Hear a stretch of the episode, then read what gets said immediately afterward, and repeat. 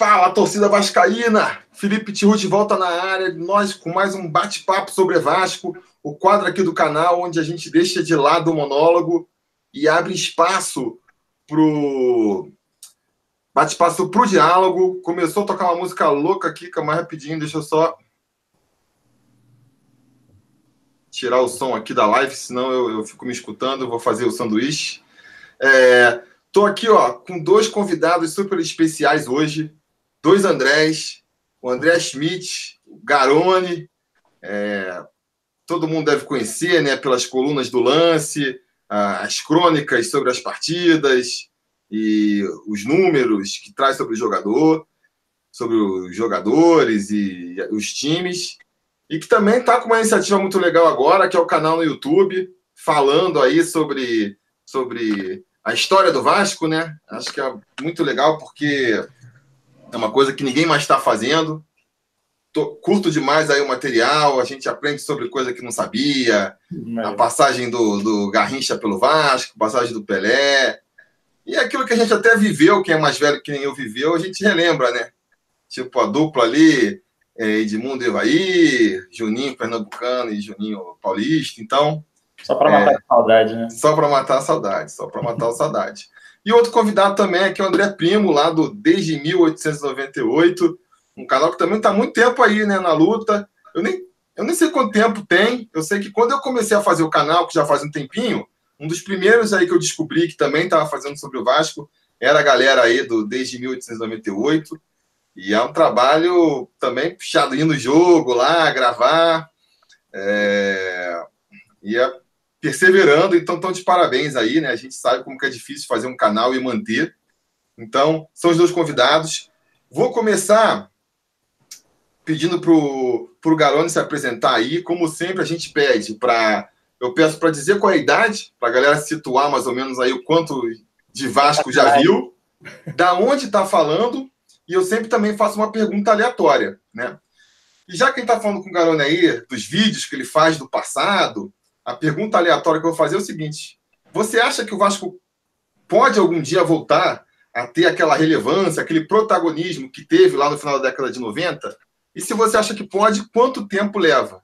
Então diz aí, quantos anos, de onde está falando e se você acha que a gente pode voltar a ser protagonista aí no cenário nacional. Começou com uma pergunta tranquila, né? A idade, o que, que o Vasco pode voltar a ser protagonista? Bom, meu nome é André Schmidt, o Garoni, é, sou colunista do Lance desde 2015, 2014, durante a Copa do Mundo. É, sou jornalista e tenho 33 anos. Que é essa outra pergunta, né? Bom, sobre o Vasco, é bom, acompanho o Vasco desde o início da década de 90, peguei essa parte gloriosa do fim dos anos 90. Eu acho que o Vasco pode sim, não, não acho que seja rápido, não é simples fazer. Primeiro, o que o Vasco fez no fim dos anos 90 é, dificilmente um outro clube repete exatamente o que o Vasco fez. É, ganhar dois títulos brasileiros num espaço de, de quatro anos, uma Libertadores, Rio São Paulo, foi uma supremacia realmente muito relevante. O Palmeiras fez isso no início dos anos 90 também, conquistou o bicampeonato. É, o São Paulo, no, na época dos pontos corridos. O Cruzeiro teve uma, uma rápida hegemonia também recentemente no brasileiro. Não acho que. Óbvio que não é simples o Vasco voltar a ter essa, esse peso dentro de campo, né? É, fora do campo, o clube vai ter sempre a relevância, vai ter sempre peso, isso não morre, isso até pela torcida que tem, o que mantém. É, o, o, Vasco não é um. nenhum clube, na verdade, mas o, o, Vasco não é algo material. O Vasco é torcida, o Vasco é a paixão do seu torcedor. Isso não acaba nunca. Tanto tudo que a gente já passou nos últimos anos aí, se a torcida ainda tá, não vai ser agora que vai perder. Mas dentro de campo, isso é com o tempo, cara. Eu sou um cara que critico muito, normalmente, é, montagem de elenco, essas coisas, às vezes é nem pela qualidade, é mais pelo gasto. Eu acho que isso vai passar muito pela austeridade financeira, é, e, de verdade, não essa austeridade que eu acho que é falsa hoje em dia, de, ah, não, está economizando aqui, está economizando ali. A gente vê um elenco com 42 pessoas, 45 jogadores, não tem como ser barato, nunca é barato. É, eu acho que isso vai partir em algum momento, o Vasco vai ter que ter essa ruptura, até pelas mudanças que está tendo agora, vão ter em relação à cota de TV. Se cair, a cota já cai para. É, reduz para não lembro quantos milhões agora, mas um valor muito ínfimo. Então, isso vai ter que ser mudado não só no Vasco, como em todos os clubes. A gente vai ter uma rocha aí. Uns vão subir, uns vão, vão crescer bastante, outros vão ficar para trás. Espero que o Vasco faça parte dos, dos clubes que vão é, subir, vão para frente aí nesses próximos anos.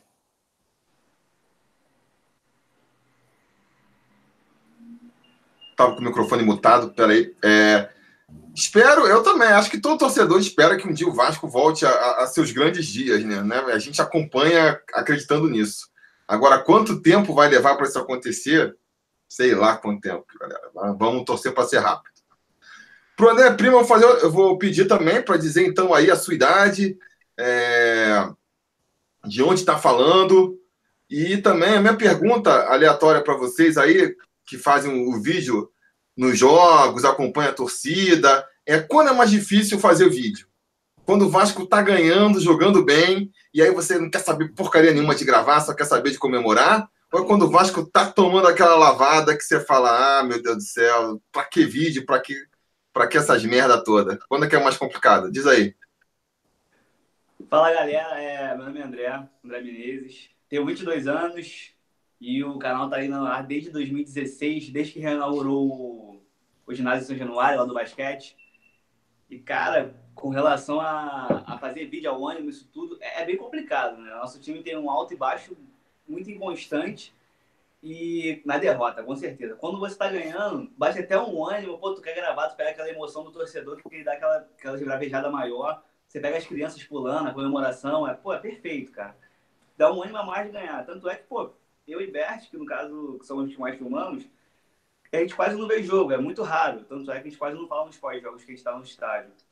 Mas na derrota é o clima totalmente baixíssimo, ninguém comemora, é um clima de velório, fica horrível. Tanto é que a gente quase não produz conteúdo, né? Quando o time perde, pô, teve um jogo que a gente perdeu contra o Racing. Racing? É o Racing na Libertadores no ano passado, que, meu Deus do céu, mano. Nossa Deu vontade de matar. Gente nem produziu conteúdo, não teve nem vídeo esse, esse jogo. Foi bem complicado. A derrota é, é o pior clima possível. O Januário parece até clima de velório. Infelizmente. Aquelas partidas que que já começa perdendo, né? Você não tem nenhuma esperança. Tipo aquela contra, contra o Atlético Paranaense. Dois minutos está perdendo, em nenhum momento parece que vai virar. Aí exatamente, exatamente. Fica difícil, né? A gente fica meio que rendido, né? É. Olha só, Hoje eu quero conversar aqui com vocês sobre o time ideal do Vasco, né? Eu acho que a gente está com um time bem homogêneo, então é, nunca foi tão relevante essa coisa de ficar é, discutindo qual deve ser o time titular. Eu acho que nunca é, teve tanto motivo para isso quanto com esse elenco do Vasco para Em todas as posições, acho que muito poucas a gente tem ali aquele titular absoluto. Mas antes de entrar nessa discussão, para mim tem duas posições de, de inquestionáveis e nove aí que até hoje não tem um titular definido. É, né? Mas antes da gente entrar nessa discussão, antes da gente entrar nessa discussão, a gente precisa falar do mais importante aí que aconteceu essa semana, que foi a chegada do Luxemburgo, né? Para comandar o time do Vasco aí. É, o Garone já fez um vídeo sobre isso lá no canal dele, aconselho que vocês vão assistir. O André também fez lá no, no desde 1898 também. E eu também fiz. Então, para uma. Pra uma é, para vocês ouvirem uma opinião. tudo e fazer logo um, um longa-metragem. É, é, pois é. é. de vídeo. Justamente. Mas, então, o que eu estou falando, que se quiser ouvir uma opinião mais aprofundada sobre o assunto, aí você vai lá no cada canal e assiste depois. Aqui, eu vou pedir para os meus convidados falarem simplesmente se aprovam ou se desaprovam aí o, o Luxemburgo e, e, e como é que vocês esperam que, que vai ser o trabalho dele. Você acha que ele vai entrar já acertando? Acha que não, que vai demorar? Acha que ele fica? É uma pergunta que pode fazer. Você acha que ele termina o ano comandando o time do Vasco? Então, assim, algumas questões para vocês falarem resumidamente aí o que vocês acham. Vai lá, Garone, você aprovou Luxemburgo? É, eu acho que diante dos nomes que tinha no mercado, eu, na verdade, se fosse escolher, escolheria o Dorival, mas não é uma escolha só do clube. O próprio Dorival já tinha deixado claro que é, já tinha uma outra proposta de fora, se não me engano, do, dos Emirados Árabes, dessa área, ele já não ia acertar. É, mas acho que não, eu não me oponho, não. Sou, sou um dos, dos, caras que meio que defendeu essa vinda do Luxemburgo, é, não dentro do clube, não trabalho dentro do clube, mas defendi na internet, até no meu vídeo eu falo isso. eu não acho, na verdade, eu acho que não tem nenhuma certeza no mercado, não tem nenhum treinador que você com certeza vai, esse cara vai chegar no Vasco e vai transformar completamente o Vasco. Até porque não tem tempo, não é início de temporada, não tem pré-temporada para ninguém trabalhar. Uma das características do trabalho do Luxemburgo normalmente é, é chegar e organizar muito rápido o time, ter uma, um bom início. Ele costuma cair de, depois de três, quatro meses de trabalho. Você até perguntou se acha que termina o ano. Não sei, mas eu acho que dá para tirar um, alguma coisa nesse início, principalmente pela começar na lanterna agora o Vasco. Até no esporte, se não me engano, ele chegou a pegar G4, depois ele entregou o esporte em 15 é, ou G6, né? O Brasileirão tem essas variações, G8. Eu lembro que o é. esporte chegou a brigar por Libertadores. Logo na chegada dele, ganha seis ou sete jogos seguidos e depois cai de rendimento. Então, acho que é, não é, não acho que vai ser um futebol vistoso. Nos últimos anos, o trabalho do Luxemburgo não tem sido de, de grandes equipes, até porque só pegou Fogueira, Flamengo na lanterna, Fluminense é, 18º, Cruzeiro vice-lanterna, é, o, o esporte ele pega acho que em 12 pega até um pouco melhor, mas eu acho que o Luxemburgo, do, dos nomes que tinha, é, acho que a questão é essa, do mercado, quem, quem é mais experiente, você vai ter sempre a dúvida que o experiente que está desempregado vem de trabalho ruim. É, e, o, e o mais jovem, você vai ter a dúvida se, pô, será que esse cara ainda vai ser, realmente vai ser isso tudo como treinador? Será que ele vai dar liga?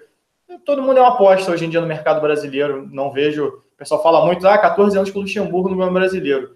É, dos 14 anos, nove treinadores só ganharam. É, Tite, Filipão, Cuca, é, Antônio Lopes, que não é mais treinador, Murici Ramalho ganhou quatro, não é mais treinador. Você não tem muitas opções. Só teria ele e o Marcelo Oliveira, do pessoal que foi campeão. Marcelo Oliveira no Vasco teve 20 e poucos por cento de aproveitamento em 2012. Então, não, você não tem certeza no mercado. Acho que o Luxemburgo pode fazer um bom trabalho, sim, principalmente de início. E você, André? O que, que você acha aí? Cara, eu tô, eu tô um pouco defendendo ele. Eu gosto, eu gosto da personalidade dele. Geralmente chega para poder acertar elenco, como o Garrone mesmo citou. Ele teve aquela arrancada espetacular com o esporte, que eu acho que a gente está precisando agora no momento. Até poder botar um pouquinho o elenco em ordem, eu acho que ele vai chegar para acertar de começo, assim.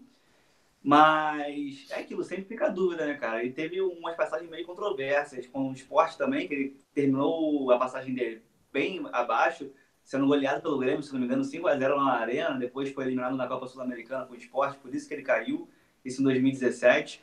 Mas eu aposto na experiência dele. Eu acho que, como ele disse na coletiva também, ele falou que se aprofundou, que estudou, fez uma reciclagem interna. Então, eu tô acreditando bastante que ele vai fazer um bom trabalho, né? É acreditar na experiência dele. Ter um técnico de seleção, Real Madrid, que tem cinco brasileiros na Copa do Brasil como os títulos de mais expressão no cenário nacional, então eu estou acreditando realmente que vai fazer um bom trabalho. É, eu, eu, eu fico assim meio dividido, né?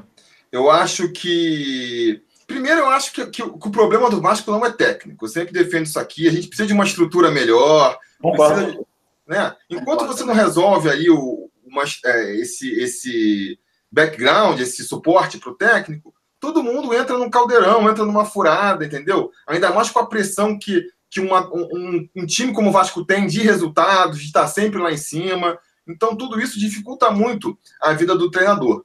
Nesse sentido, é bom você trazer um cara cascudo que nem o, o Vanderlei Luxemburgo, que tem mais o respaldo da. A própria história dele traz um respaldo para ele diante dos jogadores, né? É...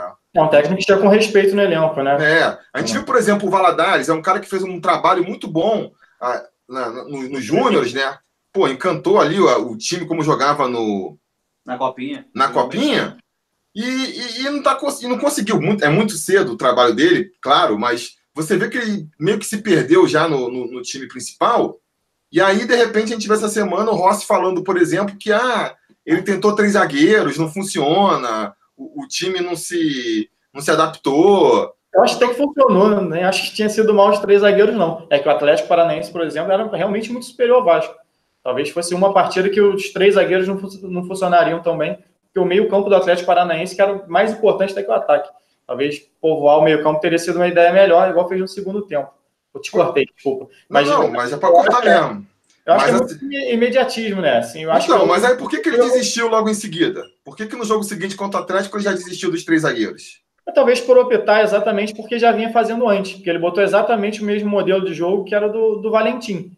Talvez ele tenha achado mais seguro, ou essa necessidade de vitória. Tipo, se eu entrar com três zagueiros em Manaus, é, o mando era do Vasco. Se entrar com três zagueiros, já perdi dois jogos e perder de novo, os caras vão cair em cima de mim. Então acho que ele optou pelo básico ali.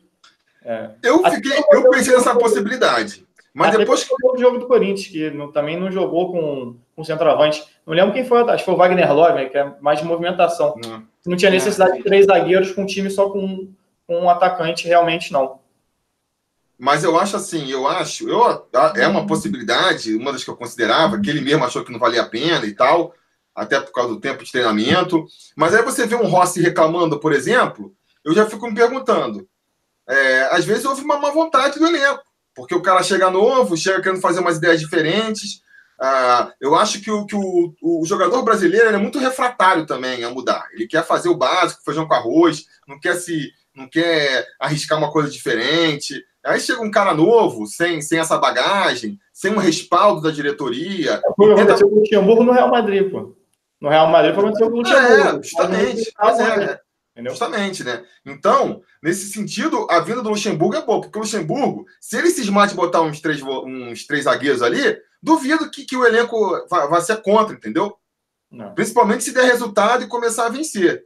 Então, assim, esse, esse. E ele também, pela bagagem que ele tem, é, é essa coisa. É, é, é, é, o, a bagagem que ele tem, a moral que ele tem sobre, sobre o elenco, quando ele chega, chega um Luxemburgo, e a experiência que ele já tem também de sacar logo. Se um jogador está de sacanagem. Se... É, isso, é, isso, ele conhece bem, né? Porque teve problema em praticamente todos os clubes. O Palmeiras, no início dos anos 90, tinha problema, Edmundo Evaí, é, a briga dele com o Marcelinho no Corinthians. Isso aí é algo que ele, ele consegue fazer o time jogar mesmo com problema. No esporte ele saiu brigado com o elenco também. É um cara difícil de lidar. Tem que ver como é que o, o, o grupo vai receber ele também em relação a isso. É que ele, é, o problema do, dele tem sido exatamente esse. Ele chega bem, consegue fazer um bom trabalho e começa a ter problema dentro do elenco. É, espero que pelo menos se ele tiver um problema no elenco, já tem um problema com o Vasco lá em décimo. Aí dá tempo de mudar de técnico e ainda se manter ele no meio de tabela, não tem problema Mas nenhum. Se ele conseguir estourar e deixar o time lá em décimo, não tem problema. A gente volta pro Valadares, volta o Ramon.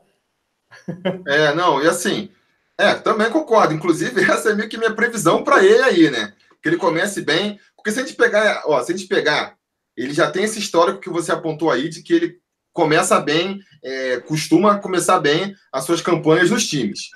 Se a gente for considerar aí a a tabela que ele vai ter daqui para frente, ele sabiamente já, já falou que só vai começar depois do jogo contra o Santos, que é um jogo mais complicado, vou pegar no jogo seguinte. Aí ele pega uma sequência de Havaí, Fortaleza, é, Botafogo, se eu não me engano.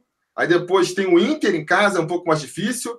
Mas aí depois vai ter o Ceará. E quem mais? Enfim, vai ter uma sequência de jogos muito fáceis pela frente até, até acabar a Copa, a, até a, a pausa para a Copa América, com uma semana entre cada jogo para se preparar. Então, você soma essas duas coisas, ele tem tudo para ter um início bom, entendeu? E o início bom é, vai dando moral para ele, respaldo para ele conseguir o trabalho, para fazer um bom trabalho também, uma boa preparação ali no intervalo. Então, é, espero isso. Espero que se o é. caldo for entornar, entorne com, com a gente muito. Passado, a gente deu uma tropeçada exatamente nessa parte que deveria ser mais fácil. Se eu não me engano, com, com o Valentim. Tiveram alguns jogos, foi início de segundo turno, alguma coisa assim, que era essa sequência aí também do pessoal que estava brigando lá embaixo e a gente saiu empatando com todo mundo. É verdade. É um perigo. É, não, esses é, jogos são para mim os decisivos. É, para mim, esses jogos são. Teoricamente é ótimo para o Luxemburgo começar contra esses times, mas também se o Vasco chegar não pontuando já contra esses times, corre a gente chegar na Copa América com um treinador novo também. É, é o famoso jogo de seis pontos, né? Que você ganha três e tira três do adversário. Tem aquilo tudo. É. Mas eu acho assim, eu acho bom por quê? Porque para mim a única chance do, do Vanderlei é ele ter um início bom. Porque se ele começa. Ele já tem uma, uma. Por mais que tenha diminuído ao longo dos tempos, até pela falta de opção, existe uma rejeição grande da torcida com o Luxemburgo flamenguista, não sei o que lá. Eu até achei que seria maior, sabia? Achei que ia ser não, a rejeição maior. Eu também achei. Eu acho que justamente a falta de opção aí no mercado, né? É, que, que meio que diminuiu essa, essa rejeição a ele. Mas se perde três, dois, três jogos seguidos, volta tudo. Ah, já é. Aí é. até quem era a favor já vai falar que é contra. É. Eu não, não, sempre falei que ia dar errado. É, na então, hora nesse sentido, Nesse sentido, é melhor pegar os mais fáceis logo, por mais que tenha esse risco aí, com certeza. Eu acho, que, eu acho que os jogos mais difíceis, os jogos que eu fico mais nervoso, é tipo Vasco e Havaí em São Januário. Porque esse é o jogo decisivo, sabe? É pegar uma, é, esse uma, é esse que derruba. Derruba pegar... técnico, derruba time. É aquela bola do Jomar lá contra o Curitiba no Maracanã, que ele perdeu 2015. Era a diferença de ponto ali de gente ser rebaixado ou ficar em 16, é isso aí. É uma bola que escapa contra o time que tu não pode perder. É um pênaltizinho é, da Chapecoense lá, que contra o Havaí, a gente teve um pênalti também. Teve um ano. 2015 foi uma sequência de, de pênalti para o Vasco não marcado e pênalti contra o Vasco mal marcado que ajudou ali. O time era sofrível, mas ajudaram também um pouquinho. Mas é, eu acho que a, sequência para ele é boa. Eu acho que o início dele pode ser bom. Espero que seja bom. É, eu acho que vai ser um time bem fechadinho. Eu acho que até pelas características do, dos, do, dos trabalhos recentes dele, é, aquele losango no meio campo, três volantes ali, dois saindo mais pelo lado, um mais fixo, um meia centralizado, um cara de velocidade pela ponta e um centroavante. Foi assim no Flamengo, no Cruzeiro e no esporte. É, e se tem uma coisa que o Vasco tem é volante. Então dá para colocar três, cinco, seis, o que ele quiser jogar de volante, ele pode jogar, porque no elenco não está faltando, não. Não estou falando em relação à qualidade, mas volume tem um monte. É, mas acho que o provável Vasco é isso aí com o Luxemburgo, eu acho que é o suficiente para contra esse pessoal conseguir pontuar. É, de preferência, começar vencendo já. Acho que, acho que o Valadares consegue um pontinho contra o Santos até. João, eu acho que vai ter vitória. Acho que vai vencer, porque eu vou estar no Pacaembu, quero ver o Vasco vencendo. Mas deixa eu dar só um salve.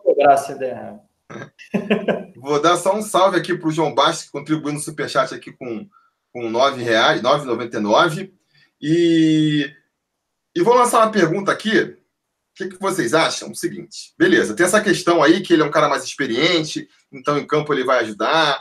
Mas não preocupa vocês. O, o Luxemburgo ele tem um histórico meio assim, como é que se fala? É, de relação com, com jogador, de trazer jogador, né? Ele tá vindo com a ajuda do, é, do, do Carlos Leite. Aí, de repente, até o, conselheiro apoiador do canal lá, o Felipe Ventura, meu xará, me alertou para um detalhe que é o seguinte: os caras não, não contrataram gerente de futebol. Não tem vice-presidente de futebol. Então é. é. o Campelo e depois é o Luxemburgo e o Carlos Leite tomando conta do nosso time, da base, PC Guzmão na base. A gente não está deixando as galinhas tomando conta do, do galinheiro, não? A raposa, né? A raposa tomando conta do galinheiro? É. é quando não foi assim, né? eu acho que tem sempre esse problema. O, se eu não me engano, hoje saiu uma notícia que o Osório é, também estaria envolvido com, com, negociação de jogador. Acho complicado. O, Luxemburgo já foi, inclusive, acho que indiciado por isso. Já teve um problema realmente sério em relação a, a jogador, até quando ele estava na seleção brasileira. É, eu acho complicado essa. O Alexandre Faria mesmo foi acusado pela, pelo presidente do Atlético Mineiro, se eu não me engano, na passagem dele por lá, de, de agenciar jogador também. Inclusive, acho que tinha quatro jogadores que ele levou para o esporte: Vinícius Araújo, Felipe Bastos, Cláudio Vinck e Oswaldo Henrique. Os quatro jogadores ele levou para o esporte e trouxe para o Vasco também. Não estou falando que é o caso dele agenciar, mas é, de trabalhar pelo menos numa linha ali, é, alguém agencia esses jogadores, certamente. O pessoal fala muito, ah, esse jogador é de empresário. Todo jogador é de empresário. Todo mundo tem algum empresário ali. Tem que saber se esse jogador realmente joga. Não tem problema nenhum o Carlos Leite, de alguma maneira, contribuir colocando jogador. O problema é o que vai levar para isso. O grande, a grande preocupação é essa. Porque quando o Eurico saiu, o Carlos Leite tirou todos os jogadores dele. Matheus Vital, o Guilherme Costa parou de jogar, o, acho que o Wellington era dele também, logo depois ia, é, ficou um tempo e acabou. Madison. É, é, renovou os machucados. É, Breno, o pessoal estava machucado, renovou o contrato. Enfim, é, é, complicado, é realmente um negócio complicado, é uma coisa para ficar de olho, tem que ver se quem chegar vai ser realmente para jogar. O problema do Vasco, inclusive, é esse, do elenco de ter mais de 40 jogadores, foi contratado, não estou falando de esquema, de que tem esse esquema no Vasco, por isso tem 40 e poucos jogadores. Mas uma contratação em cima da outra, contratação sem convicção que o clube vai trazendo, vai saber qual é o real interesse, quem tem que ver quem está lá dentro, é Ministério Público, não sei se for o caso, se realmente tiver alguma coisa, mas quem tem que apurar isso direitinho é lá de dentro mesmo. E você, André, tá preocupado? Fica preocupado? Cara, eu fico preocupado porque o Luxemburgo sempre teve aquela vontade de ser manager, né? De ser aquele cara que faz aquele agenciamento entre o campo e a diretoria. não já chegou falando isso, né? Não sei se vocês viram a entrevista dele, mas já chegou Sim. falando isso. É, usou até o Arsene Wenger do Arsenal como exemplo, mas eu fiquei assim, meio cafado com isso, né, cara? Porque é preocupante. O Carlos Leite, que é empresário de muitos jogadores, traz o treinador, e o treinador quer fazer meio que uma função de gerente de futebol também, aí fica meio complicado, né? Pode ser que tenha algum tipo de influência. Não sei. E o Campelo também, cara, já deu uma declaração totalmente controversa. Falou que ia ser uma contratação imediata, mas não vai ser mais, pelo que ele falou na entrevista. Vai esperar um pouquinho. Alegou que todo mundo que é bem capacitado está empregado, então não sei como é que vai ser agora. Se for para economizar dinheiro, se for para acumular função, eu também não vejo a necessidade de vice-presidente de futebol, diretor de futebol, diretor executivo de futebol, não, é, editor-chefe, quase tem tudo. Tem tem sete funções para o próprio PC Guzmão, a transição da base com o profissional. Eu não vejo muito sentido né, ter um profissional para isso. Você não, você, o próprio a, a, ligação entre o treinador do profissional com o treinador da base é, é o suficiente. Você não precisa de mais alguém para fazer esse intermédio, mas enfim. É, sim, sim. eu falei, se for para economizar dinheiro e deixar o Luxemburgo com os dois, tá, corre o risco de você colocar alguém, vai, trabalhou com o Alexandre Faria no esporte. E tiveram um problema lá, inclusive um dos motivos do, do Luxemburgo, uma das brigas, é exatamente com o Alexandre Faria.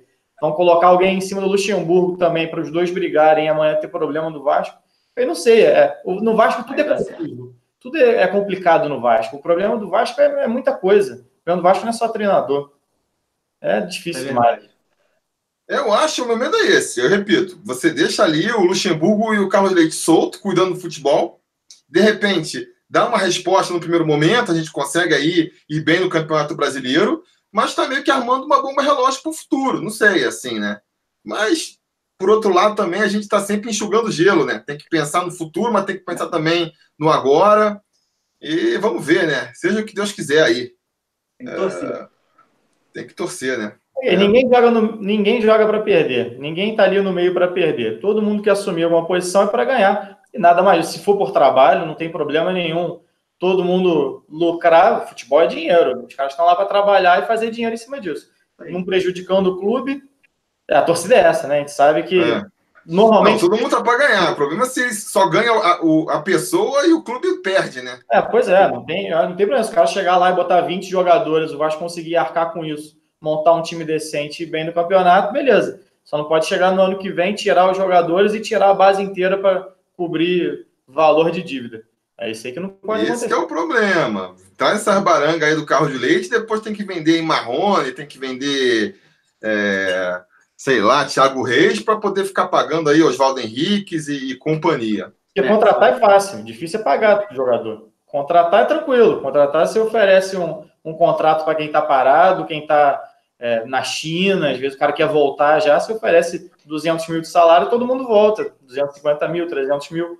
O difícil é arcar com isso depois e chegar no fim do ano. Foi assim que a gente classificou para Libertadores. Aí passa dois meses, o cara não funciona, a torcida fica, tem que dispensar, tem que dispensar. Amigo, depois que contratou, contrato de dois anos, não é assim, dispensa. Aí já era. Tem que aturar o cara, torcer para aparecer um outro aí querendo levar, senão é, não é de hoje, né? A gente passou anos pagando Sandro Silva e Ney aí, não sei nem quantos anos Sandro Silva e Ney nunca mais jogaram futebol.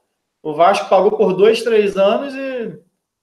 Aquele é, Julinho, Julinho, jogou três jogos no Vasco. Jogou Vasco... contra... Ele tá no Havaí, jogou contra a gente na Copa do Brasil. Pois é, mas no Vasco ele jogou três jogos e foi embora. Aquele outro. Foi embora, não, mas parou de jogar, pelo menos. E aquele outro. Como é que Jamar, aquele... Jamar recebe. Jamar agora foi dispensado pelo outro é. mas ele é do Vasco. Esse vai ficar até o final do contrato, coitado. Difícil de empurrar ele para frente. Quem? O Jomar. Jomar. É, o Jomar machucou, né? É. E aquele outro que. Como é que chamava? Era um lateral direito que veio lá do Atlético Paranaense. Jonas, Auremir. Auremir tá no Ceará agora. Um monte de gente. Se a gente for fazer uma lista aí, tem uma galera que o Vasco deve que que não pagou, que veio, jogou três, quatro jogos. Eu falei, é o problema da convicção da contratação. O Vasco contratou 13 jogadores até agora no ano. Dos 13, você não consegue. É, a gente estava falando aqui antes. Tem duas posições que você não discute. Fernando Miguel e Leandro Castan. Então você já deu abertura, já deu abertura para a gente entrar para a próxima pauta. Vamos discutir aí as posições do Vasco. É... antes de entrar aqui no, no dos jogadores, é, eu vou assumir aqui um esquema, esse, esse esquema tradicional aí de 4-4-2, ou então, no máximo, é, é essa, esse layout diferente que eles têm usado agora, que é o 4. Como é que é? 2, 5. 3, 1, 2. Mas na básica é um 4-4-2 ali, meio que, que adaptado, né? É, o Luxemburgo deve ir nessa aí, 4-4-2 com três volantes, acredito eu. Sendo que esses dois é um meia volante ali. O Marco Júnior, por exemplo, é um meia que é volante. O Lucas Mineiro era meia também, mais ofensivo, e hoje joga como volante. Acredito que seja isso aí. Então vamos começar, porque, olha só, a gente, beleza. A, a posição de goleiro, ela tá tranquila, o Garoni falou, mas tem uma questão. Não, não pode Fernando, ficar, né? Fernando Miguel só volta depois da Copa América, né? Então a gente já pode discutir, porque para cada posição eu vou falar assim: quem vocês acham que é o melhor e quem vocês acham que é o melhor à disposição. Então, começando pelo gol, ninguém vai discutir que o Fernando Miguel é o melhor, mas enquanto o, Miguel, o Fernando Miguel não volta, a gente vai aí de Sidão, vai aí de Alexander ou vai aí de Gabriel Félix? Não, não. Félix não, pelo amor de Deus. Félix Volta o Jordi. Vai lá, vai lá. É, o Jordi tá fazendo. Vai lá, André, fala aí, quem que você prefere? No caso, Sidão ou Alexander, né? Vamos entrar as possibilidades. É, eu queria muito que desse continuidade pro moleque, né? O Alexander tava até pegando confiança, mas com a vinda do Sidão era evidente que ele ia perder a posição dele, por causa que optaram pela experiência, contrataram um cara novo. E também se o Alexandre se machuca, quem ia ficar? O Félix? Não tem como. O Félix é muito, muito abaixo da, da média do Vasco. Impressionante o, como que o Félix chegou até esse ponto, cara, na, na, na trajetória do Vasco. Passou as divisões de base e, e subiu e jogou mal e continua cara não consegue. Um contrato. O cara é goleiro, o cara é goleiro e, e sente cãibra, mano, jogando. É, é, é complicado demais. Ele mas então, mas ainda foi. um problema fisiológico dele, cara. Isso é estranho realmente, essas câimbras dele. Eu acho que pode ser até por estresse, cara. É, mas aí. Obviamente não é minha área, mas tem gente que realmente tem algumas reações, igual o Messi vomitava de vez em quando, né? tinha as coisas assim. Tem pessoas que têm as reações, usa, é, acaba usando demais a musculatura no, exatamente por causa do nervosismo, trava demais. Só pode ser isso, porque por pior que seja a preparação física do Vasco, não dá para aceitar goleiro sentindo cãibra, né? A Só primeira vez eu achei que era quem estava fazendo cera. Aí é. teve sido substituído, eu falei, cara, é estranho, realmente. Ah, algum problema crônico. Algum, realmente algum problema crônico que ele não. tem panturrilha. Beleza, mas peraí, deixa o André falar, porque ele justificou por que, que o Sidão vai ser titular. Eu também acho que o Sidão vai ser titular. Mas você escalaria o Sidão de titular? Ou você escalaria o Alexandre? Ah, no momento, sim, pela experiência. Só pela experiência mesmo. Eu queria muito que ele continuasse, Alexander, mas com o Sidão lá, eu acho que o Sidão fica de titular e eu escalaria no momento. Gilgaroni, quem você escalaria? É, eu acho que o Vasco tinha que ter contratado o goleiro no início do ano. Eu era a favor de ter trazido o João Ricardo, que estava no América Mineiro, até foi pego no antidoping, foi para Chapecoense, foi pego no antidoping. Eu acho que o João Ricardo era um bom nome no início do ano. Acho que o Vasco demorou demais e por isso que o Sidão foi contratado. Eu acho que o Sidão foi meio no susto aí por ter saído do Goiás. E eu não acho o Sidão de todo ruim, não. Eu acho que o Sidão ele consegue fazer uma defesa espetacular e entregar depois. O problema é esse. Eu acho um, é um goleiro que oscila demais. Mas eu acho que pela a mesma coisa, pela experiência, eu iria de Sidão até segundo aviso. Também não é um cara que pode ter mais 30 chances na carreira. É um jogador de 36, 37 anos, se não me engano. É, acho que por enquanto, contra o Corinthians, ele praticamente não trabalhou, né? O Corinthians só deu o chute no gol, fez o gol e acabou. Mas eu iria de Sidão pela experiência para ter noção, Alexander foi o goleiro mais jovem dos últimos 30 anos a estrear pelo Vasco. Mais de 30, nem fui pesquisar tudo porque era muito é, ia muito longe. Tipo, é complicado um goleiro de 19 anos entrar, até para não queimar o garoto. Igual a gente está falando do Gabriel Félix também, é, a gente já criticou outros goleiros da base, etc.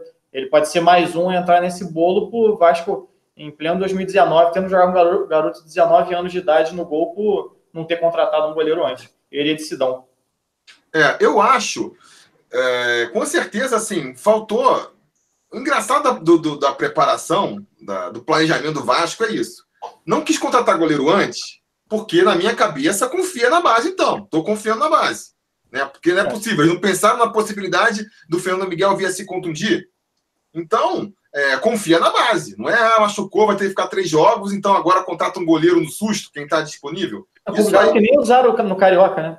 Passou com o Carioca é. ninguém foi testado. O João Pedro até hoje não estreou como profissional, cara. Eu acho que, por exemplo, eu acho que realmente. Dois anos.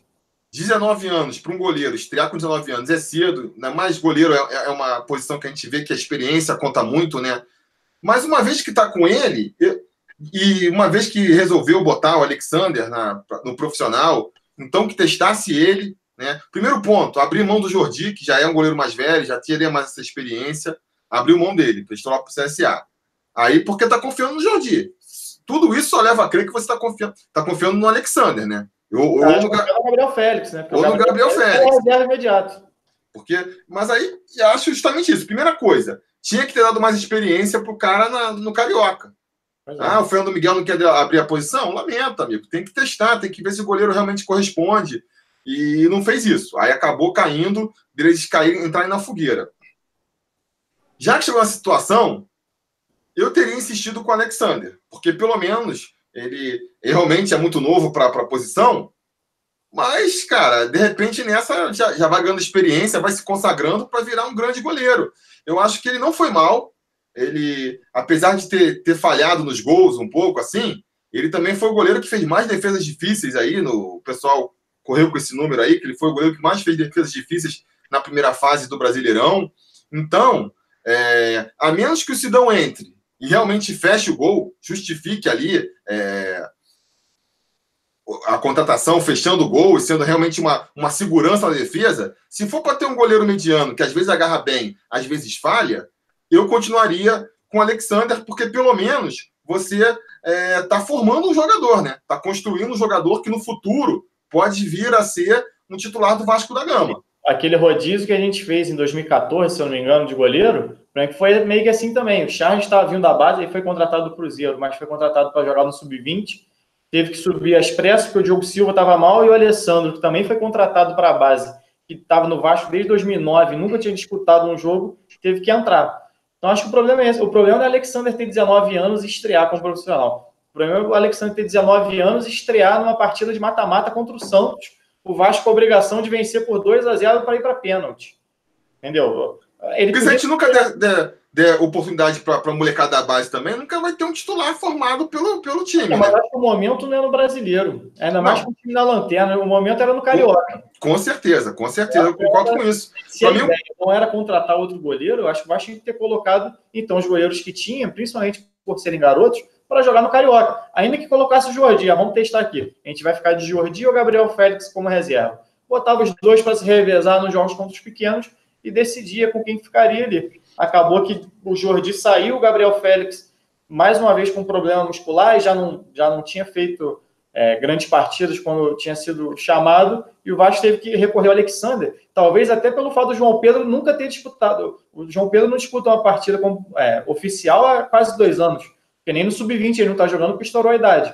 Então, o único goleiro realmente em atividade para jogar era o Alexander, que tinha disputado a Copinha. E mesmo assim estava o tempo parado, porque o Carioca é, sub-20 começou depois. Então, muito complicado. Foi um erro, um dos mais um dos erros de planejamento, ao meu ver, do, do Vasco para essa temporada. É, se era para confiar nos garotos, devia ter usado o Carioca, e se era para contratar, podia ter contratado antes também. Eu acho que, eu acho que tinha que dar a chance para o Jordi. O cara tá com 25 anos, já não é mais nenhum garoto, entendeu? Ou dá chance para ele logo, ou então dispensa. Amigo, vai tentar sorte em outro clube. E se não fosse o Jordi, é, também João Pedro, que é na ordem, já, já, já saiu da base. Mesma coisa, é, não serve, então dispensa. Agora fica segurando o jogador, aí de repente fura essa fila, bota o Alexander que tem 19 anos ainda só. Então, quer dizer, é, falta esse planejamento estratégico, esse pensamento a longo prazo até, né? Pensando no futuro, é, nas próximas temporadas, como é que a gente vai desenvolver os jogadores. Mas, enfim, vamos passar para a próxima posição aí, que é a de lateral. A gente tem aí é, três laterais direito, né? Que é o Raul Cáceres, o Cláudio Vinck o... Tem também o Rafael França. É, você tem os improvisados ali, Pikachu e Luiz Gustavo, que podem fazer a função. Diante disso tudo aí, quem que você, quem você escalaria ali na direita? É, tem que manter o Cáceres. É, até porque o Vink entrou e foi mal também contra o Corinthians. É, eu acho que é o problema. É uma das posições que o Vasco contratou e não tem titular se for realmente ter um, um time mais competitivo. Eu acho que nem é, o problema, a lateral direito talvez seja o menor dos problemas aí do Vasco apesar de não ir bem. É, são jogadores que, se fizerem o básico, conseguem ter um time para o que o Vasco almeja na temporada, que a gente vai falar mais na frente aí. É, eu acho que é o Cáceres ali dar conta, porque o Vasco não tem mais, não tem como ter três jogadores da posição, mais dois que podem ser improvisados e ainda contratar mais um agora. Então acho que tem que ir de Cáceres mesmo. E você, André? É só a gente tá falando com o elenco que tem hoje, não tem contratação depois a gente vê, mas é só com quem tem hoje aí. É, com quem tem hoje eu tô com ele também, eu vou de Cáceres, porque é o que jogou mais tempo até agora também, é o que tá mais habituado, já tá mais entrosado com o time. E pelo que eu vi dos laterais, é o que cruza melhor, cara. Então, numa bola lateral, ele é que cruza melhor no time. Dos laterais, só acredito que numa subida, com a outra lateral picando para conter, ele vai conseguir cruzar e alguém finalizar de boa qualidade. Concordo, concordo, também acho. Por mais que ele tenha dado umas, umas falhas bizarras lá atrás, aquela furada que foi sair gol do Flamengo, aquele contra-ataque que ele tomou a bola por debaixo da perna. Parece que ele sentiu um pouco a pressão dessa má fase do Vasco. Achei curioso isso. Eu, eu, senti ele muito, muito nervoso nos jogos, querendo muito dar chutão, resolver muito rápido, se desfazer rápido da bola. E ele e o Barcelos, né? Ele, o Barcelos também caiu muito de qualidade, o Danilo Barcelos. Mas o, Bar o Barcelos é um jogador que oscila mesmo. O, o, a carreira do Barcelos é assim. Ele tem uma coisa muito boa, que a bola parada dele é, é algo... É, é raro de você achar hoje no futebol brasileiro alguém que faça tantos gols de falta, que bata tão bem às vezes nem faz o gol, mas acerta a travessão, é, tá sempre dando trabalho para o goleiro. É um cara, acho que se não me engano, é líder de assistências do time também, é um cara que cruza bem. É, então, é um cara útil. Ele bate os escanteios, muitos gols de, de, cabeça do Vasco, que o Vasco voltou a fazer esse ano, saíram de batida dele. É um jogador interessante. A gente já vai para a lateral esquerda, que eu já comecei a falar aqui. É, não, só, só para fechar a direita, eu, eu vou concordar com o André aí que, assim, o Cássio ele fez uns cruzamentos ali que há muito tempo a gente não viu um lateral do Vasco fazendo. Então, só por esse simples motivo e pela, pela fraqueza ali da concorrência, eu também insistiria com o Cáceres. Mas vamos passar para a esquerda, então. Na esquerda, a gente tem o Ramon contundido, né? Talvez fosse a opção de vocês aí se, é. no futuro. Vocês me digam se no futuro a opção seria o Ramon. Mas para agora, a opção é mesmo Danilo Barcelos ou Henrique. É... Deixa eu falar primeiro a minha opinião, então, porque eu concordo, eu, eu, eu, fico no dilema, porque realmente, que nem o Garoni falou aí, é... o Danilo é líder de assistências, ele já fez três gols né, de falta, é... então isso é um diferencial, mas tudo isso faz muito tempo também, né? Ele tá. Se bem que ele fez, bateu mal, mal bem um escanteio para o gol do, do Ricardo Graça é, contra o Santos, mas no resto, ele tá muito mal, cara. Então, não sei. Eu acho que eu daria uma chance pro, pro Henrique na lateral esquerda ali. É, acho que é um jogador que tem mais. Como é que se fala? Ele aparece mais, se apresenta mais pro jogo, é mais intenso, assim, traz mais intensidade para a equipe, por mais que não seja nenhum grande lateral também. Mas, sei lá, deixaria o Danilo um, pelo menos um tempo no banco, aí depois, se for o caso, ele entra para ver se recupera a posição. Mas hoje, aí, contra o Santos, no, no domingo, por exemplo, eu iria de Henrique na lateral esquerda.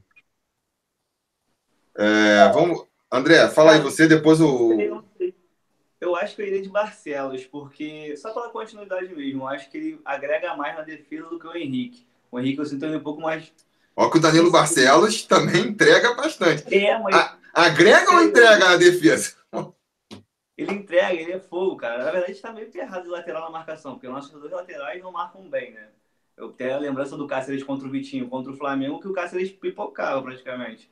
E o Barcelos nunca foi característica dele marcar. Mas eu acho que para marcação, no momento, ele está melhor do que o Henrique. Porque o Henrique, às vezes, vai e não volta muito. Eu vi isso nos últimos jogos que ele jogou. Eu iria de Barcelos, mas caso seja o. Depois da Copa América, com certeza o Ramon, cara. Eu tenho um. O Ramon lateral, para mim, disparado melhor da lateral esquerda. Então, eu iria de Ramon depois que ele voltasse. É, com certeza também esqueci de falar, mas uma vez que o Ramon estiver disponível, eu acho que eu iria de Ramon sim. Se o Danilo o Barcelona estiver fazendo muito gol de falta, quando o Ramon voltar, Aí, tem que ser o Ramon. E você, Garoni?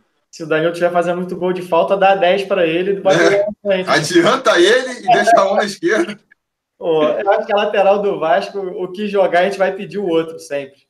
É. O Danilo joga, a gente pede o Henrique, o Henrique joga, pede Danilo. Aí os dois jogam, fala, pô, e o Ramon que não volta. Enfim, eu, eu, acho que tecnicamente o Ramon é mais jogador que os dois, é mais, mais equilibrado em relação à defesa e ataque. É, e, mas para agora eu iria de Danilo, porque o Vasco tem poucas armas ofensivas. Até porque o time do Valentim jogava só pela lateral do campo. É, tanto que o Bruno César ficou pouco tempo como titular a arma do Vasco era sair pela lateral ali e cruzar a bola. É, por isso que até que o Danilo é um dos líderes de assistência, até contra o Corinthians, ele fez dois cruzamentos com o Luiz Gustavo também, quase saiu o gol. É, eu acho que, como o Vasco não tem meia de criação, que deveria ser o Bruno César, ele não é, é você fica dependente dessa tanto bola cruzada com bola rolando quanto bola parada. E esse, o cara da bola é o Danilo Barcelos. Você não tem muito o que fazer, a não ser que você estique ele para meia, é, bota ali como o Vasco joga esse 4-2-3-1, vinha jogando, coloca ele pela esquerda ali, puxa o Marrone para centroavante, aí já é uma outra mudança de time, mas eu manteria o Danilo, o Danilo na ah. esquerda, até porque o, Henrique é um cara que também oscilou, o Henrique tem uns quatro anos como profissional, é, e sempre, sempre que ele joga, a gente pede reforço ou pede outro jogador, não consegue se manter ali numa constância. Eu iria de Danilo, por dar mais opção ofensiva. E defensivamente, eu acho os dois parecidos. Faz sentido, faz sentido. Vocês estão me convencendo, vocês estão me convencendo. Eu não vou mudar porque eu sou cabeça dura, mas, mas os argumentos têm sentido. Agora, uma coisa que levantaram aqui também no chat, eu estou vendo, eu acho que não faz sentido. É, o Evandro Souza falou aqui: laterais, Natan e Riquelme. A gente sempre fica apostando no gol da base, mas não dá para pegar dois garotos novos ainda, 17 anos, e jogar nessa fogueira, né? É, tá. O que eu falei, fiz uma análise do elenco do Vasco, eu acho que essa garotada tinha que ser a terceira opção da lateral. É, pelo menos, entendeu? É o cara que está brigando para ser reserva ou terceira opção.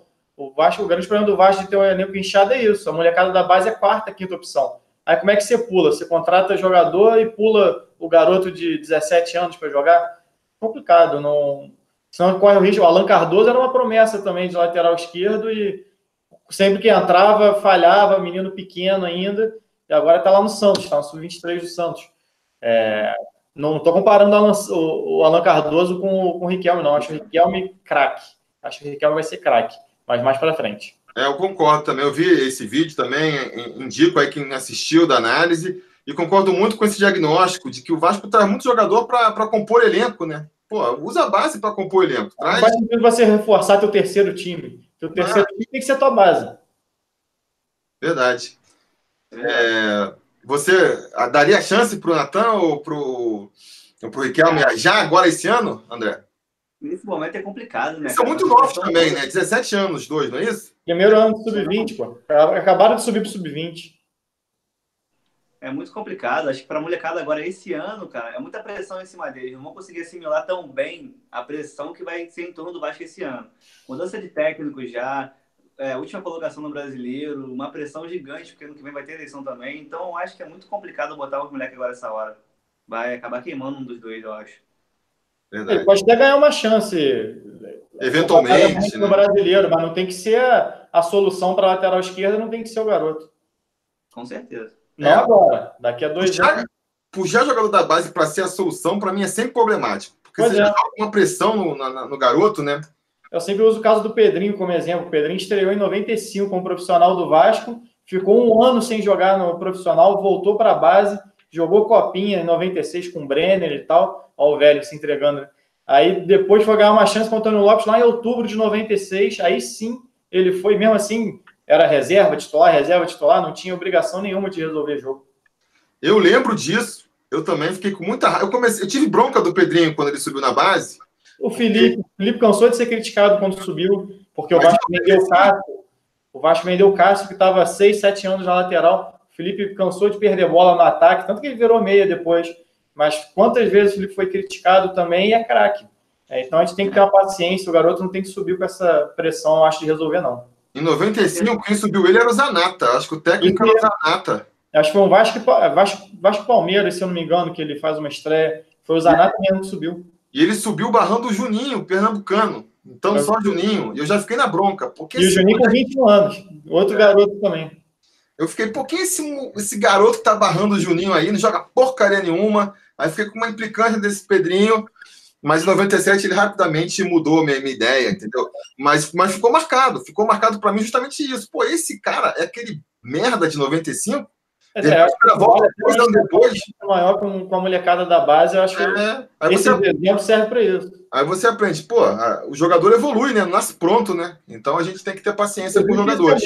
É para um garoto desse, igual o Lucas Santos, que é um, cara, um garoto pequeno, é mais difícil para ele encarar um cara de 30 anos, pô, já forte, com é, 10 anos de experiência como jogador profissional, é completamente diferente para ele jogar com ele ou com um garoto de, de, de 17, 18 anos na copinha. É muito diferente. Não é só o nível técnico, a força física também é diferente. Isso aí muda com o tempo, isso ele vai ganhando até experiência para fugir desse pessoal, é, evitar o contato físico. Tanto que o que ele driblava no sub-20, ele não driblou no profissional. E pode ser jogando contra time pequeno mesmo. Ele vai pegar o Vinícius Júnior, quando estreou no Flamengo, as duas primeiras bolas dele, acho que foi contra o Fábio Santos, o Atlético Mineiro, o Fábio Santos brincou com ele. É, que ele foi para dar um drible que ele deveria estar acostumado no sub-20, sub-17, e o Fábio Santos sai tranquilo. Essas coisas a gente vai ver muito com a evolução do tempo do, dessa garotada. Por isso que é o perigo você jogar cedo demais assim no profissional, que você acaba queimando. Isso é verdade. Tem uns que se adaptam, se adaptam mais rápido. O Douglas Luiz, por exemplo, chegou comandando o meio campo do Vasco. Aí é até porque fisicamente ele não é tão frágil assim. É, mas você vê os meninos, o Natan e o, e o Riquelme, são muito magrinhos, até por perigo de lesão. Mas aí é aquela, é aquela exceção que, que confirma a regra, né? A gente não pode pegar o Douglas Luiz como exemplo. É, pois é, pois é. Até o Paulinho, ele estourou em 2018, mas em 2017 ele teve umas oportunidades e não chegou aí tão bem, entendeu? Então, assim, é. tem que ter um pouco de paciência. Mas pulando então para a próxima fase, até para a próxima parte aí, discutindo essa questão da experiência, a gente tem aí a zaga, vamos falar da dupla de zaga, né? Eu acho que a minha dupla de zaga preferida seria o Castan e o Breno, se ele voltar bem, né? Mas os dois estão no estaleiro e a gente tem agora essa questão aí de quem vai assumir a posição, pelo menos até a parada para a Copa América. Na minha opinião, uma posição já está garantida com o Ricardo Graça, que está jogando muito bem. É outro exemplo de, de, jogador que evoluiu desde que começou a ter as oportunidades. Saiu ano passado muito, muito criticado pela atuação na Libertadores e agora teve uma nova oportunidade e está crescendo, tem feito boas atuações. Do lado dele, na minha opinião, não sei quem botar. É, Luiz Gustavo jogou. Não? O Castanho tá machucado, né? Ah, tá, tá, portão de machucado, não, beleza. Tô falando ah, enquanto ele não volta. Pra mim, quando tiver voltando, Breno, se voltar, é Castan, se não Castan e, e, e, Ricardo Graça, por mais que tenha aquela questão dos dois é, jogarem pela esquerda, né? Mas eu acho que dá para adaptar. Enquanto o Castan não volta, aí fica a questão. Você põe o Luiz Gustavo, eu acho um jogador meio destrambelhado demais, por mais que ele sempre tenha uma intensidade que é muito importante, entendeu? O Erley é um jogador mais experiente, que talvez compusesse bem com um garoto mais novo para passar essa experiência, mas vem numa fase muito ruim também, né? Jogando mal aí nos últimos jogos. É um dos jogadores que caiu nessa reta final aí da, da passagem do Valentim. Então, não sei. Mas a princípio, eu acho que apesar dessas minhas ponderações, eu ainda iria de Ricardo Graça e Ricardo Graça e Luiz Gustavo. Quase tu foi com um zagueiro só aí, né? Não, vamos Ricardo Graça e bota o time para frente. Joga Por exemplo, porque... o Henrique Danilo. Miranda não dá para botar, né? Ricardo Graça e Miranda, por exemplo, seria uma, uma dupla muito verde ali para a zaga, né? É, pois é, eu acho que o problema das opções para a direita, é, você excluindo. Bom, o Erley está numa fase muito ruim. É, no, se bem ele, é, ele, trabalhou duas vezes com o Luxemburgo, é, grande chance dele continuar como titular. É, foi campeão mineiro com, pelo Atlético com o Luxemburgo e jogou no Grêmio também dois anos com ele. Eu acho eu iria com o Ricardo Graça, até porque zagueiro canhoto ou é ele ou o Cainandro. O Cainandro não está jogando nem na, no sub-20, é reserva. E, cara, complicado na direita. Eu acho o Luiz Gustavo muito baixo para ser zagueiro. É, talvez numa composição ali de três zagueiros, ele pela direita, beleza, mas acho ele um zagueiro baixo e o Ricardo Graça também já não é um zagueiro alto. Isso me preocuparia uma dupla. É, Ricardo Graça e Luiz Gustavo, acho que ficaria uma dupla muito baixa. O Miranda também não é um, um zagueiro alto. O, Erlen também não é alto. O Erlen também é baixo para zagueiro, né? É, mas ainda consegue ser mais alto do que eles, mais forte também. É, fisicamente ele consegue é, segurar mais centroavante. Depende muito do time que você vai, contra quem você vai jogar. Eu acho que iria de Werley mesmo, por falta de opção, porque por achar Luiz Gustavo e Miranda frágeis para marcação é, já tendo o Ricardo Graça, que é um, não é forte fisicamente, é, e o Oswaldo Henrique, que não, não, vejo muito sentido no porquê da contratação dele ano passado e até hoje está tá no clube. Nada contra o jogador, mas não, não, tem, não faz o menor sentido o sexto reserva do Vasco ser um colombiano que provavelmente recebe um salário bem maior do que um garoto da base desse, e quem jogar são os garotos da base. É, quando precisa de zagueiro, entra com Miranda, entra com Ricardo Graça, bota o Cainandro, mas não coloca o Oswaldo Henrique. Mas pelo que você falou aí, das relações escusas lá e tal, pode ser até que ele volte a ter oportunidade com o, com o Luxemburgo, então, que levou lá para. Quem, é, quem, levou foi o Alexandre Farias para o esporte. Eu acho que ele estava lá antes do Luxemburgo já. E uhum. o Luxemburgo ele também não era muito titular, não. Não, né? Era, você tinha o Durval ali que jogava, o Durval, é, Durval, né? Mais velho e tal, aí revezava ali os dois. Não sei se ele ganha uma chance, não. Tomara que não. O L, o L que, que já, já é titular da posição e também trabalhou com o Luxemburgo. E você, André, quem você escalaria lá de, de dupla de zaga? Na esquerda, com certeza, o Ricardo, né? O que vive o melhor momento, é o que está me surpreendendo bastante, porque eu pensei que fosse sofrer pressão com a saída do capitão do time, ele entrando logo em seguida. Eu achei que ele fosse sofrer uma pressão, mas graças a Deus não sofreu, tá jogando bem pra caramba.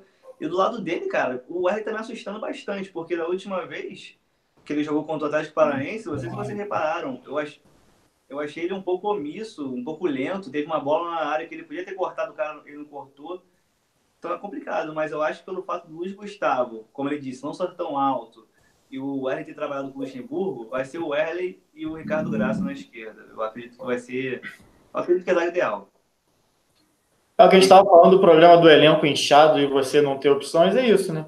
Você vê, você pode, qualquer um que você escolher, você pode escolher seis jogadores no nível muito parecido e nenhum ser solução para a zaga. Você poderia colocar o Bruno Silva como zagueiro também, que jogou ano passado, começou a carreira como zagueiro. Então você tem várias opções e não tem nenhuma solução. Tipo, o problema do Vasco é esse. Muita opção e nenhuma solução. Então, até agora a gente chegou à conclusão de que a gente tem um goleiro que às vezes agarra, mas às vezes falha, dois laterais que marcam mal e uma zaga baixa que, que vai tomar a bola pela, pelo alto. Então, a gente chegou à conclusão que o melhor time do Vasco é o do Palmeiras. tem que contratar, manda, contrata outro, traz outro. Tá, tá complicado. É. Passando mais em... pessoal lesionado. Passando para o meio campo aí, então. Vamos tentar fazer Aqui é complicado porque tem a combinação né, que você faz. É, vai jogar com três volantes, não vai. É, então vamos tentar fazer aí é, uma linha aí do, do, dos, dos, três primeiros aí, né? Do primeiro volante ao segundo ao terceiro homem de meio campo. Como é que vocês escalariam? Escalariam com três volantes, dois volantes mais para o Cutu para dar espaço para o Bruno César. Como é que vocês veem aí esses três primeiras posições do meu campo? André, diz aí, quem você escalaria? Cara, eu acho que ele vai manter três volantes de marcação, que vai ser. Marcação entre aspas, né? Que vai. Ih, travou. Calma que ninguém tá ouvindo. Tu tá ouvindo ele, Garone? Não, não. Deu uma travada. Fala aí. O Raul para marcar, deve colocar o André para sair um pouco. Tá travando, tá travando. E o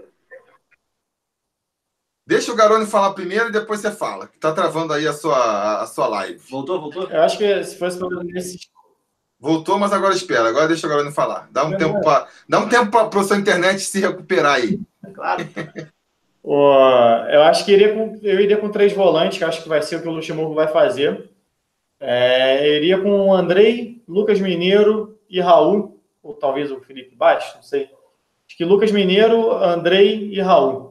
É, seria seria o, ou o Marco Júnior. O Marco Júnior já ficou no, na, no banco de reserva. Eu acho que compondo ali. Eu acho que falta, na verdade, se fosse no, no meu mundo imaginário aqui, eu iria com Bruno Gomes, Lucas Mineiro e Andrei. Se fosse, a gente vai usar o elenco inteiro, for, não acho que o Bruno Gomes vai subir, principalmente agora aleatoriamente, mas Bruno Gomes, Lucas Mineiro e Andrei, do que a gente tem de elenco aí, seriam meus três volantes. O Caio Lopes, que está treinando, teoricamente, com os profissionais, né? Mas também. Achei que tá sub-20 normal, já, voltou, já, desceu de novo. já desceu de novo, né? É. Vamos ver se o André voltou aí a live. Vamos lá, tenta de novo aí. Estão ouvindo? Estão ouvindo agora? Agora vai, agora vai. Ah, então show. É, eu ia falar a mesma coisa, né? Eu ia com o Raul, que é o de mais marcação, o André sai um pouco e o Lucas Nilo também sai. Ia manter os três volantes, que eu acho que para mim são os melhores. O Bruno Silva não me recordo se ele teve um contrato renovado, mas acredito que não tem necessidade. Esse mesmo. É. Eu também iria com esses três, é, fazendo também essa ressalva aí do Marco Júnior, mas ele tem que entrar, né? Não vou botar ele aqui de titular sem ver. Vejo uma galera falando, Marco, Marco Júnior tem que ser titular. Eu falei, galera, o cara tá vindo do Bangu, deixa ele entrar, deixa ele conseguir mostrar que tem ali realmente é, já tá ambientado para conseguir essa posição. Tomara que esteja, tomara que esteja. Mas enquanto a gente não tem essa confirmação, Raul, é, Lucas Mineiro e Andrei, assim, meio a contragosto, porque eu acho que esse terceiro homem precisava ser um cara mais de criação, assim, por mais que a gente veja qualidades para sair para o jogo no Mineiro e no Andrei, eu preferia que fosse tipo um Bruno César, se ele tivesse condições de correr, condições de jogar futebol profissional. Mas eu acho Mas que o Marco não tem... pode fazer essa função. O Marco, Marco Júnior vai fazer essa função de criação. O Marco Júnior, na verdade, era, era camisa 10. É, eu tô ligado. Na carreira no ABC, até na primeira passagem do Bangu, ele foi recuando para segundo volante. Não sei. O problema é que nesse esquema Lucas Mineiro, Andrei e Marco Júnior, quem seria o primeiro volante, né? Porque o problema do Vasco é esse: tem 12 volantes e um primeiro volante só tem o Bruno Silva, o Bruno Ritter, que sumiu do elenco também, não, não é mais aproveitado, e o Bruno Gomes da, do Sub-20. Eu acho o Bruno Gomes um baita de um jogador. Eu acho que ele não é tão. É, tá falando de fisicamente que do Riquelme, Natan. Eu acho o Bruno Gomes um, um, jogador que fisicamente já é mais forte do que eles. Bom, no meu, no meu mundo imaginário, o Bruno Gomes é, ganharia uma posição aí na, como primeiro volante, porque o problema é esse. Botar Lucas Mineiro, Andrei e Marco Júnior, ou até o próprio Raul, Raul saiu, Raul é segundo volante, né? Primeiro. É, se você não organizar direitinho, sobe os três e toma a bola nas costas do mesmo jeito. Sem entrar, no, sem entrar na questão aí de que o Andrei esse tá mal explicada a situação do André aí. Para mim tem alguma questão, não sei se é empresário Me dele. Parece tá... muito mal fisicamente assim. Eu acho que pode ter mais coisa assim. Eu acho realmente, não sei se o Vasco tentou vender, complicado falar como jornalista, o pessoal vai achar que é informação, mas é, me parece que aconteceu alguma coisa realmente no meio desse caminho, ou uma tentativa de venda que não se concretizou, e ou ele ficou chateado, ou o clube que estava contando com essa venda. Acho que alguma coisa no meio desse caminho aconteceu que, obviamente, ninguém vai chegar e vai falar, a não ser que o próprio jogador ou alguém do staff dele revele alguma coisa. Do clube, acho improvável que alguém fale. Aí vai ser só quando ele tiver saído, né? Fisicamente, acho... ele parece bem abaixo. Eu acho que se for uma coisa dessa, a gente só vai acabar sabendo quando ele sair, eventualmente, daqui a um tempo, né? É. Mas acho que teve, porque por mais que ele esteja fisicamente abaixo, é estranho você pegar um cara que foi um dos destaques do time no ano anterior ele entra, entrou mal no começo do ano, beleza, mas aí você descarta ele completamente, bota Bruno Silva, bota Maranhão, e até porque até pela questão de é, pensando pelo lado comercial, de que você quer vender ele para fazer caixa. Podia tá ter usado o Carioca exatamente para isso, né? Botava é. ele no Carioca e se, se, não, se não tinha a pretensão de usar, né? Aproveitava que estava em alta no mercado, usava no Carioca e vendia. Então, é, talvez... uma questão em relação à produção de jogador, venda de jogador, é, o Vasco, o Vasco, Vasco, Vasco renovou com o Bruno Silva, renovou com o William Maranhão, renovou com o Luiz Gustavo, que também pode jogar como volante, foi seleção de base como volante. É, já falei do Bruno Silva, o Marcelo Matos já ia ficar para o Carioca, contratou o Mineiro, Felipe Baixo. Já tem, se você botar um time com dois volantes, aí você já completou três times e você até agora não definiu quem é o titular. Talvez o Lucas Mineiro seja o único é, não vou nem falar incontestável, eu sou um dos que critico o Lucas Mineiro por causa da marcação. Acho que não é só culpa dele também, a bola passa muito pelo pé dele, então obrigatoriamente ele se cansa muito nessa produção. Eu acho que não tem ninguém que pega a bola ali na frente para assumir a criação a partir depois que ele faz a transição. Então fica só rodando ali até que alguém cruza, algum lateral cruza, enfim. Mas eu acho que é, passa muito por esse problema de gestão do Vasco aí de não tinha necessidade de contratar e renovar com seis jogadores, sendo que o principal destaque do time foi o volante. Mas fala aí, André, você não acha que tem uma coisa estranha? O André ia eu falar sobre o, sobre o André aí. Eu acho que a parte do André, cara, eu acho que virou o ano, já tinha alguma coisa negociada e sacaram ele para ele não se lesionar e assim melar a negociação, cara. Porque ele foi sacado muito estranhamente. Teve uma época que ele estava nem sendo relacionado, então acredito que tem alguma coisa de negociação envolvida no meio que babou, então aí voltado com ele para o mercado, né? Agora para poder fazer a, mais uma aparição. Então sempre ele ir bem agora. Tá um pouco abaixo do físico, eu também acredito nisso, mas eu acho que é mais ritmo de jogo. Eu acho que ele consegue voltar ao que estava no ano passado. Para ir bem tem que ser escalado, né? Eu, é. achei que, eu achava que poderia ser uma coisa dele com o Valentim. Mas aí o Valentim saiu. O Valadares também botou ele no final lá de um jogo. No jogo seguinte já não utilizou de novo. Tá Sei lá sei lá. Enfim, vamos passar então para a metade final aí do o último terço do campo. A gente vem jogando aí com, o, com dois alas mais abertos e, e, o, o, seu travante lá, né? Mas com o Luxemburgo pode ser que, que seja um jogador para completar esse losango no meio. e aí fique mais num esquema 4, um 4-4-2, né? Então, qualquer que seja aí a possibilidade que vocês estão imaginando, como é que vocês veriam aí os três atacantes do Vasco? André, começa você aí. Quem que você bota aí na para atacar, para fazer gol nesse time?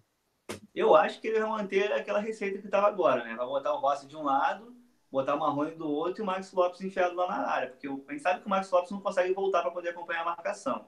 Então tem que ser duas pessoas com rapidez, ou no caso o Marrone de um lado e o Rossi do outro, que são duas pessoas que jogam com intensidade ao extremo. O único problema é que quando a gente tira o Rossi, coloca no caso o substituto, que é o Pikachu, que é o substituto direto, ele já não entrega a mesma intensidade de jogo. Então é complicado, né? Acho que vai de jogo para jogo essa escolha dele. Mesmo assim, eu preferi o Rossi, o Max e o Marrone. E você, Garani? A curto prazo, eu iria com o Bruno César, porque o Valdívia também não está fazendo esse um ali central. Eu daria mais uma chance para o Bruno César. É complicado, né? muda um pouco de característica, mas acho que o Bruno César, mais uma tentativa com ele, e Marrone e Max Lopes na frente. Mas sem convicção nenhuma do que eu falei aqui. Eu falei. Bruno César e Max no mesmo time, será que roda? Com três volantes. É, Aí, por isso a necessidade dos três volantes. Mas, na verdade, eu tentaria o Max como 10, se for para eu inventar aqui. Eu recuaria o Max para 10, porque eu acho ele muito mais criador de jogada do que finalizador. E colocaria o Marrone na frente. Eu vi você sugerindo, sugerindo isso aí num vídeo recente e, cara, foi uma ideia que eu achei bem interessante, sim. O Max, o Max, no ano passado, o Max, eu não vou lembrar certo quantos gols o Max fez, mas a maioria foi de pênalti. Só que assistência, ele virou o maior garçom do Vasco no ano isso jogando três, quatro meses só do ano. Exatamente por causa dessa participação dele fora da área. Porque ele meteu de bola ali para Pikachu, é, o Vastinho Giovanni Augusto ainda, ele ficou fazendo essa função. Se ele tiver que sair, é, se ele já atuar um pouco mais recuado, é que ele, sem pretensão nenhuma que ele vai marcar alguém. Então você tem que ter muita. É, funcionar muito bem esses três volantes do Vasco, essa subida dos laterais, é, um sobe, outro fica, para conseguir preencher espaço.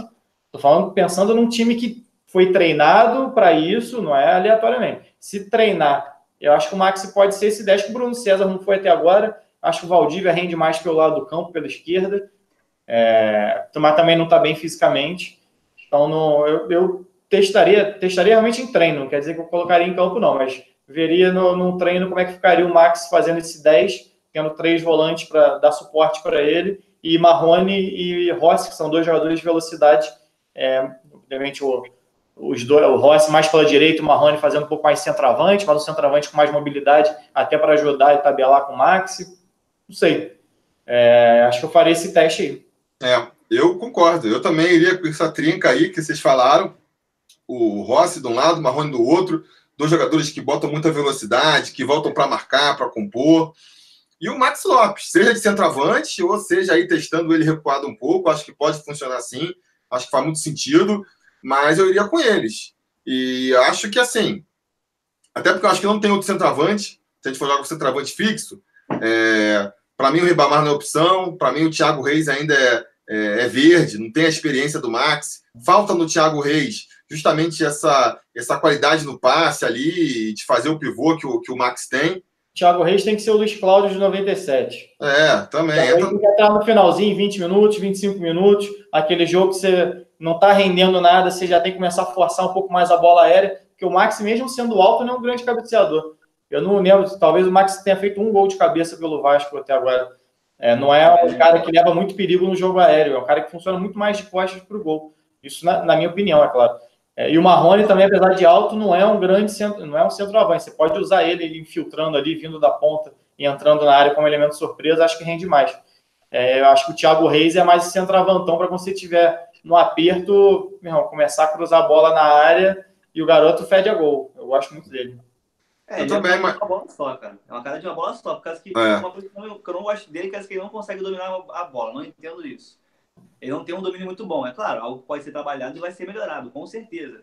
Mas ele é o cara finalizador, né? A bola chegou e empurra para dentro. Ele tem a estrela, a verdade é essa. É, se ele, se no, no, primeiro toque ele não, não finalizar, a chance dele da jogada é, dar errado, acho que aumenta em, sei lá, 200%, porque ele realmente ele é muito bom numa coisa só, o especialista. O cara é bom em fazer gol, é isso. Não consegue fazer um pivô, não consegue. Claro, não estou aqui criticando, pode crescer ainda, pode ser um grande jogador, mas no momento eu acho que o Max ainda é mais importante. E se a gente considerar que que o vai jogar com três volantes nessa formação, o Rossi e o Marrone voltam para marcar, acho que, a gente pode abrir mão de um jogador marcando, entendeu? É que você tem a variação também, você, você pode atacar com o Maxi Lopes, ficando como 10, ficando mais centralizado, armando fora da área, e defender com ele como centroavante, com o Marrone e Rossi retornando. Sim. Então você nem perde alguém na marcação, você vai, o Max vai continuar como centroavante quando o time estiver sem a bola. Eu falei, isso é um mundo hipotético também, isso tem que ser treinada, é só uma sugestão do que acho que daria para fazer. O que não dá para fazer, na minha opinião, é Bruno César e Max. Aí fica demais. Aí, aí dois sem marcar. É, porque aí você, eu acho que se você tiver um cara como Bruno César, você tira a responsabilidade dos laterais subirem o tempo todo. Eu acho que se você tiver um cara como o Max, os laterais têm que ficar subindo o tempo todo para ajudar nessa criação.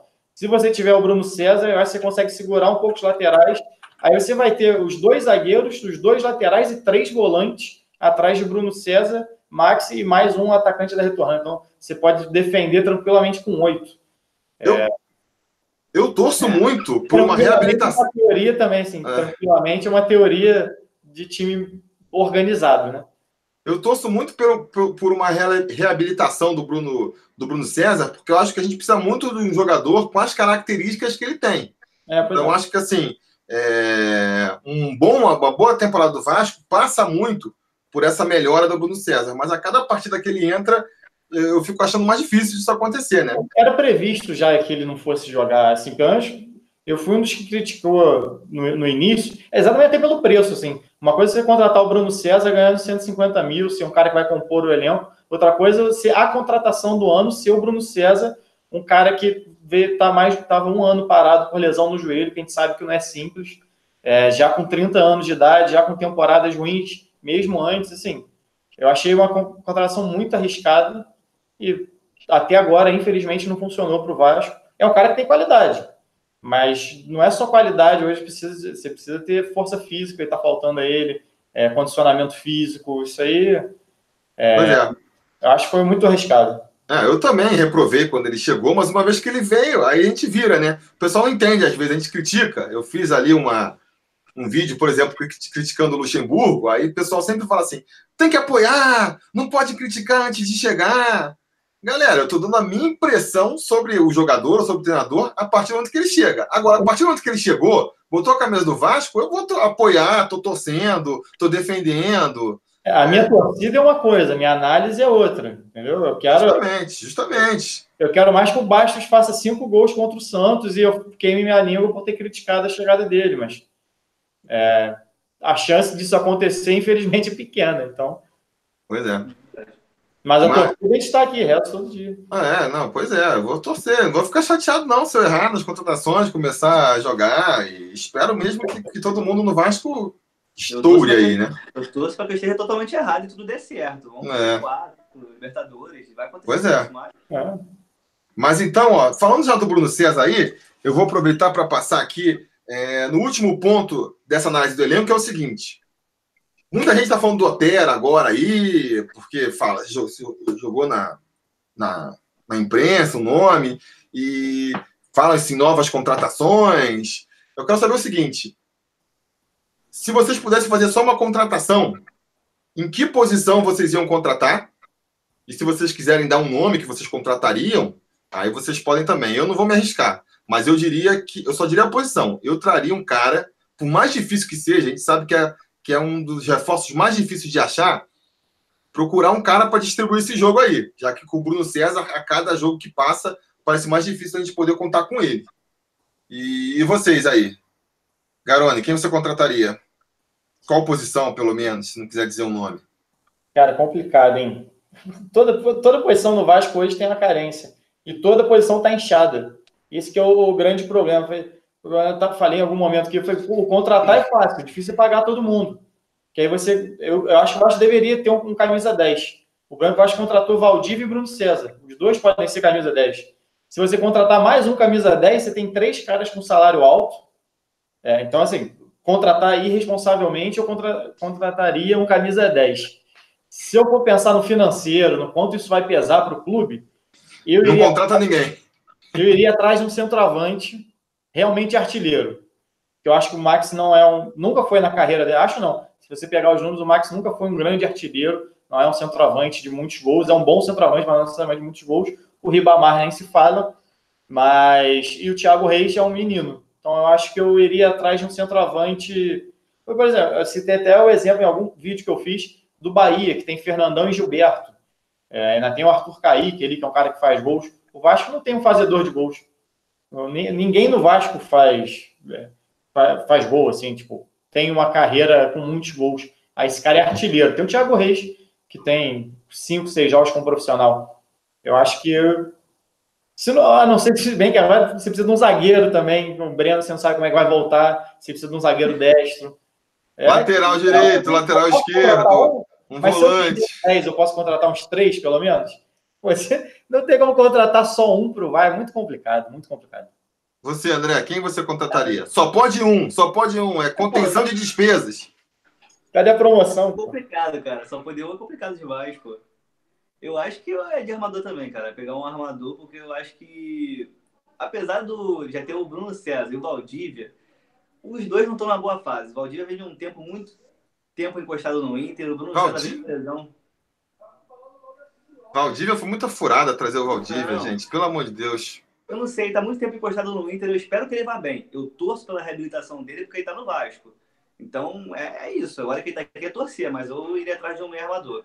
Pra poder dar uma rejeitada ali. Mas, pô, você tá chegando no meio da temporada, tem que chegar um cara para entrar, para resolver. Vai trazer um cara que tá encostado, treinando exato, em particular. Exato para ele, pô, em novembro entrar em forma, é furada, né? É o problema de contratar um monte, um monte de gente chega assim no Vasco, todo mundo chega no Vasco lesionado, é. parado. É, mas você traz, eu, eu, acho ruim também, mas você traz o cara no começo, que nem foi o Bruno César, que não se recuperou até agora, mas teoricamente, vou trazer ele para ele fazer uma pré-temporada, para jogar três meses de carioca, para teoricamente, quando chegar no Campeonato Brasileiro, ele já chegar em forma, né? Agora você traz o Valdívia já começando o Campeonato Brasileiro. Aí ele tá fora de forma. Aí tem que esperar. É, não deveria estar, né? Porque ele não estava machucado, ele estava sem jogar, mas você pode fazer uma preparação física. O problema no Brasil tem muito disso também, que o jogador fica parado e muitas vezes não, não se cuida. É, não é porque estava sem jogar que ele deveria estar sem treinar, né? Tanto que uma semana depois ele já estreou, estreou fora de forma. Eu, eu acho que ele tem qualidade. Em trazer o Valdívia com 24, 25 anos ou o Bruno César a gente for considerar que os dois têm salários parecidos, acho até que o Valdívia recebe menos. Eu teria ido só com o Valdívia desde o início e não teria trazido o Bruno César. Aí sim eu contrataria mais um meia de criação. Faz sentido, faz sentido. Faz Falta sentido, tudo. Faz sentido. A galera, no, a galera aqui no chat está falando aqui os nomes, ó. Borja pro ataque, Talisca, Oscar. Oscar tá na China, né?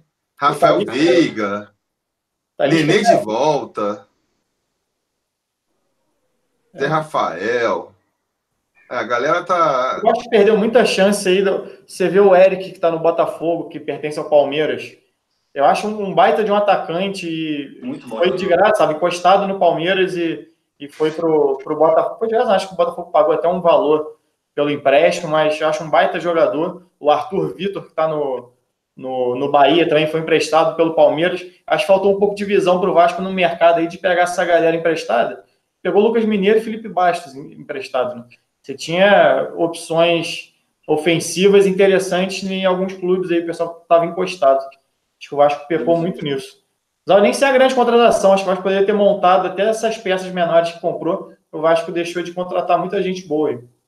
Felipe? É, é claro que os outros clubes também, tem, tem, também vão em cima, tem interesse do jogador, é claro, mas acho que o Vasco poderia ter garimpado um pouco melhor, foi muito no óbvio. É, Carlos, é, Cláudio Vinck, é, Felipe Baixa, acho nomes, nomes muito batidos no mercado aí que o Vasco foi atrás.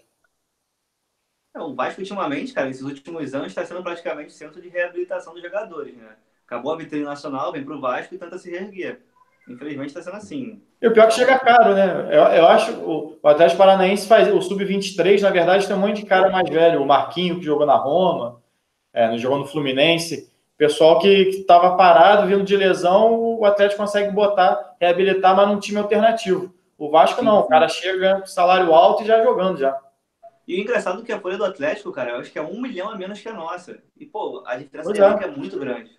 Pois é, o Vasco, o Vasco ganha, é, gasta mal. É, claro que falta dinheiro, falta um monte de coisa, deveria é, passar por um monte de coisa, o Vasco deveria ter cotas maiores em relação a patrocínio, é, um monte de coisa, mas não adianta você, se você colocar, por exemplo, mais 20 mil sócios pagando 30 reais, isso dá 600 mil por mês, se não me engano, o Vasco gasta um milhão a mais que o Atlético Paranaense, entendeu? É complicado. Se eu fiz a conta errada aqui, vocês me perdoam, mas eu chutei aqui um valor. Não adianta você aumentar muito sócio torcedor e você pagar o, com isso, você pagar o salário de um jogador que vai ser a sexta opção no banco de reserva. Complicado. Eu acho assim, eu acho, por exemplo, você falou que ó, tem outros clubes concorrendo, mas aí pode soar com um pouco de empáfia, mas pô, se a gente perdeu para o Botafogo, se a gente tivesse entrado na disputa, a gente ganhava. Não é possível. É. Com certeza ninguém foi lá perguntar como é que estava, se é. de permanecer. Antes já, na primeira passagem do Eric no Botafogo, é, é, pelo Botafogo, o Vasco perdeu, o Vasco, todo mundo, acho que falta uma visão um pouco mais, acho que até de relacionamento. Eu acho que pesa aí nessa hora desse manager ou nesse diretor executivo de futebol, é quando, igual quando eu falei do Alexandre Faria trazer os mesmos jogadores, não é questão de ter o um esquema, eu não tenho como falar que tem um esquema lá em relação a isso. Mas você vê que a visão, a, é, como, é, como é limitado ali a, a gama de jogadores que, que tem para contratar. Não é, o mercado é imenso, tem um monte, não só no Brasil, de fora, e mesmo assim foi nos mesmos jogadores, contratar os mesmos jogadores, já tinham trabalhado no mesmo clube e sem sucesso. O esporte foi rebaixado com, com um monte desses jogadores. É, então não, não faz muito sentido, inclusive foram mal também com o Luxemburgo em 2017. Então você fica rodando ali, eu acho que falta uma visão mais ampla aí de mercado para o Vasco de pegar essas oportunidades. Johan, Rafael Veiga, jogadores que estavam no Palmeiras. O Palmeiras tem um time inteiro para emprestar aí. E tem alguns emprestados, estão no Bahia, estão no Botafogo, só não tem ninguém no Vasco. Falta, falta criatividade, inclusive, na torcida. Que na hora de pedir reforço, pede Nenê, Bernardo, Riascos. Galera, vamos pensar um pouco fora da caixa aí. Esses caras já passaram, já foram. Quem comentou Riascos aí foi o João Almirante, com certeza. não, o Riascos, depois que Riascos, depois da segunda passagem, ele, ele perdeu um pouco perdeu, do, da torcida. Mas, porra, até então, cara. Pelo alto, né? É. E, mas eu acho assim, que nem o André falou, eu acho que o problema do, do Vasco é uma coisa assim, de visão estratégica. Ele, ele mira no, no, no jogador velho já, porque tem um pouco de nome. Ele não olha para o jogador que está começando. Ele quer trazer meio que para placar a torcida, porque tem um nome. Uma... Mas é exatamente isso. É exatamente isso eu já conversei, inclusive, com, com pessoas que trabalham, conversando com pessoas de dentro do clube, o cara falou, não, mas se não traz ninguém de impacto também, a torcida reclama e tal. Foi um dos argumentos do, do cara para mim. Eu falei, cara, mas aí se for para conduzir o futebol assim, você bota uma enquete no Net Vasco lá, ah, Vasco deveria contratar esse, esse ou esse, vote nos melhores. Não é assim que dá para fazer. Você, é, a ideia de planejamento, de captação de, de, de atletas tem que passar por outras ideias. É, a gente estava até conversando antes fora do ar, né? Falei, pô, depende muito. É quem você contrataria, depende quanto custa cada um. Isso é relevante. Se o jogador é parecido, um nível até que parecido, um recebe 300 mil, outro recebe 100, eu vou contratar o de 100. Por mais que depois veja lá na frente que o de 300 renderia melhor, por acaso naquele ano foi melhor, mas se são de níveis estão na mesma prateleira ali no mercado e um custa 100, custa 300, eu compro de 100. E se Não. eu já tenho parecido na base, eu nem contrato. Aí eu deixo pagar 200 em outro, numa posição que me. Que eu Outra questão também, você traz um de 100 que você pode vender depois por 200. É, Ao invés é. de trazer um de 300 que, que vai morrer na mão com esse dinheiro, porque tá vindo encerrar a carreira. É, eu falo sempre dos volantes, porque tem 12. Pois, se a gente for lembrar aí de 97, o Vasco foi campeão brasileiro usando quatro volantes, pô. O Vasco tinha ali Luizinho Inaza, Nelson e Fabrício Eduardo. Acabou. Não, não, nunca vi isso de precisar de 12 volantes, mas tenha mudado o futebol, ah, o campeonato aumentou umas 10 rodadas, etc. O Vasco lá ainda tinha na base, se precisasse, tinha o Fabiano Heller, estava vindo da base, tinha o Helder, Fabrício Carvalho, o Vasco tinha outros jogadores, mas nem precisou usar. Tinha o Valber, que poderia servir como coringa. É, hoje em dia, só de contratado tem isso. É, é Para mim, é falta de planejamento. Isso é custo. É, não é questão de, ah, esse, esse jogador pode ser útil. Pode, até eu posso ser útil no eventual qualquer coisa lá. Agora, se vale, vale o preço? A questão é essa. Vale você ter mais alguém. Mas ah, o cara recebe só 50 mil. Pô, 50 mil é muito dinheiro. Você no fim do ano você gastou. Mil, é, se, se 50 mil não é dinheiro, não tem por que vender mano de cão por 500 mil. Porque no fim do ano você vai gastar no mínimo 600 mil com esse jogador. Fora 13 terceiro, férias, etc. Fora rescisão com juros. Fora o processinho que vem três anos depois, porque você esqueceu de pagar o, sei lá, o que é. Obrigado a renovar por mais três meses. O Rio, É. por exemplo, saiu, tá lá fora, agora ele co- tá cobrando um milhão e pouco na justiça, se não me engano. Justamente por causa disso. Quem? Não tem um que sai, não tem um que sai, maluco. Daqui a pouco o Paulinho foi vendido, vai entrar na justiça, porque é impressionante. Vai aparecendo aí, ó. São dois jeitos que eu descubro, relembro os jogadores antigos. É nos vídeos do Garone e é com processo na justiça dos caras entrando. Aí vem lá, Vou criar um quadro no canal. cria um quadro aí. Processo contra o Vasco. Relembre o processo de Evair com o Vasco. Não, você tem que fazer assim, ó. Vou te dar aqui o ataque de oportunidade. O cara fala assim, sei lá, Ives processa o Vasco. Aí você já faz o vídeo relembrando quem é o Ives, o que, que ele fez no Vasco. Porque você fica assim, quem é esse cara? Da onde que surgiu? Quanto, velho? Quanto custou cada minuto dele em campo? É. Quanto Aí, vai- Isso é isso é matéria boa, só que dá um trabalho danado de fazer. Pegar a minutagem de cada jogador e dividir pelo valor que ele cobrou na justiça. Que beleza de serviço. Não precisa nem de minutagem, mas só que tu lembrar quem é o jogador, porque a galera nem lembra. Quem é esse cara? Ah, não, ele atuou na, na temporada 2013, era o time reserva, jogou três jogos. É, Isso tem muito esse discurso para falar, não, mas liberou espaço aqui na, na folha salarial porque fulano saiu. Cara, se você não está pagando salário há dois, três É. meses, não tem espaço na sua folha salarial. Você não tem que contratar mais ninguém. Se você já está atrasado, você não- infelizmente você não tem o que fazer. É o que eu, que eu cobro de, de usar a base como reserva, terceira reserva, é isso. Você pagar para o cara ser o quarto, quinto reserva não faz sentido. Pagar alguém de fora, né? A base é sua. A base te pertence e você você já pagou por ela, a verdade é essa. A base tem um É. custo também. Tá Ah, tá- foi bem vendido, 2 milhões. Pô, 2 milhões não paga o custo que você teve com o menino desse da base. Até porque para revelar um, você gastou com 30, 40. Verdade. Aí é outra discussão.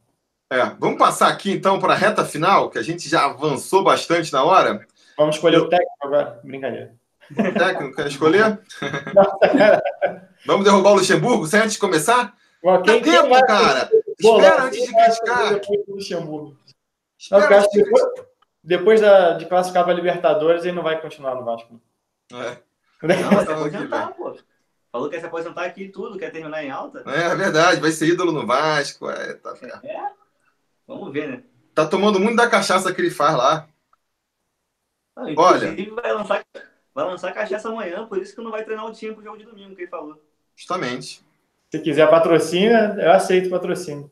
É. Pô, pode crer, vamos fazer um jabazinho aí. Cachaça do Luxemburgo. Olha, vamos passar para a reta final aqui. Vamos passar para a reta final.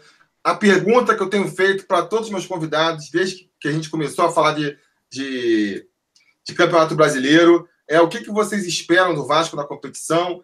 Né? Como que vocês acham que vai ser aí a, a campanha do Vasco? Em que posição ele vai ficar? É, Não, não vou dizer. Não vou dizer qual foi a posição que o pessoal deixou. Vou falar, deixar vocês falarem e depois eu deixo o ranking aqui. Não é um bolão, porque, porque tem gente aí, quem está falando agora, depois de, de três rodadas, está em vantagem, para quem falou antes do jogo começar. Mas a gente está fazendo aqui tipo uma listinha para ver como é que vai terminar no final das contas. Então, diz aí, André, quem, como que você acha que vai ser aí? Em que posição você acha que termina o Vasco? Cara, muito complicado, vai depender muito desse começo agora do Luxemburgo no cargo. Eu acredito que aquela intertemporada que vai ter na Copa América vai ser muito determinante para poder treinar o elenco, dar recondicionamento físico para a galera que vai estar assim, meio esgotada desses jogos. Mas eu acredito que termina lá pro oitavo, nono lugar. Mais que isso é pensar com o coração e deixar a cabeça de lado, porque oitavo, nono lugar eu acho que tá de bom tamanho. Oitavo ou nono? Oitavo ou nono para eu escrever aqui? Oitavo, oitavo, para pegar uma Libertadores no G8. Vamos sonhar, vamos sonhar. Beleza, beleza. E você, galera? É, Eu não tô tão otimista assim, não. Eu acho que o Vasco briga. Eu acho que a tendência do Vasco é brigar do, de 14 para cima. Eu acho, de uma forma otimista, eu acho o Vasco em 11. Décimo primeiro. Olha, vou te falar que eu, de todo mundo que eu chamei aqui, eu, fui, eu sou o mais pessimista até agora. Que eu botei décimo terceiro. Porque, na verdade, eu acho assim, eu, para mim não é pessimismo. Se o Vasco fizer uma campanha tranquila, sem chance de ser rebaixado, ganhando aqueles joguinhos que tem que ganhar, ficando ali com a cabeça fora da água o tempo todo, eu já vou terminar o ano muito feliz, muito feliz. O que vier além disso, ah, Sul-Americana, pô, tá ótimo. Libertadores, pô, vou beber todas, mas, pô, se, se só conseguir não me dar aquele susto, aquela porcaria de chegar na última rodada, nervoso pra cacete, que a gente vai perder, vai ser rebaixado. Se for rebaixado, acaba o clube. Pô, só de não ter isso, já tá bom, já. Isso eu compro a cachaça do luxo já. É, é. é um... Segundo, já tô comprando a cachaça do luxo. Se a gente for para Libertadores, vou ter que comprar a cachaça do luxo aqui e fazer a live seguinte bêbado. Com certeza. Live São né? Januário, junto com o Luxemburgo, vai ser open bar lá, filho. Fazer aquela, aquela, aquela torcida do Vasdreia, tomar a cachaça do Luxemburgo. Mas eu, eu acho que o objetivo do Vasco é esse mesmo. Vai se, se conseguir brigar ali o tempo todo, conseguir manter a distância boa, 5, 6 pontos no mínimo da zona de rebaixamento. É, se, se não tiver que ficar subindo e descendo para não dar aquela pressão no time, acho que consegue beliscar ali, ó, ficar top 12. Eu acho que minha, a, a, a conquista do Vasco esse ano, para mim, é top 12. Galera tá falando aqui que tá gravado. Já me, você vai na empolgação, fala que vai beber a cachaça. Não foi, não foi promessa, não. Foi ali só uma intenção. Uma é, o beber de... a cachaça é o de menos. Essa é a parte mais fácil do, da é. aposta é beber a cachaça. O difícil é pagar a garrafa. É. Eu já vi a cara que eu fui pesquisar.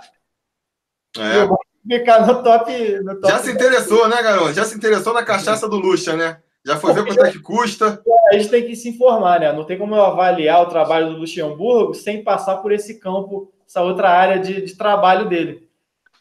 É, porque a galera fica falando assim: ah, o Luxemburgo ele vai se dedicar porque. Caramba, o Silva Santos falou aqui que é 350 reais a mais barata. Não, não vai rolar Mentira. a promessa. Não vai rolar. Já digo aqui que não vai rolar. Se inscreve no canal, deixe seu like, por favor. Se a gente atingir isso, 100 cara? mil inscritos até, até a data lá da, da Libertadores, aí eu, aí eu compro. Mas, pô, se não, amigo. Gravar ficar... um vídeo na banheira com cachaça do, do Luxemburgo. É, é boa, aí eu consigo, né? Aí eu, consigo. eu vou fazer tipo uma, um catarse de meta. Se você conseguir atingir lá, eu tomo banho de cachaça do. É. Mas olha só, o pessoal fica falando assim: ah, o Luxemburgo ele vai se dedicar no Vasco porque é a última chance dele dar a volta por cima. Pô, será que ele quer dar a volta por cima? O cara tem uma cachaçaria que vende 350 reais a garrafa, falou que comprou. O que, que ele falou que comprou lá no Mato Grosso? Uma. TV, comprou a TV. TV. Pô, o cara não precisa ser técnico. O cara não precisa estar nem um pouco Mas motivado para ser técnico. É emissora de TV, né? Uma TV eu tenho aqui atrás também. É. Rede.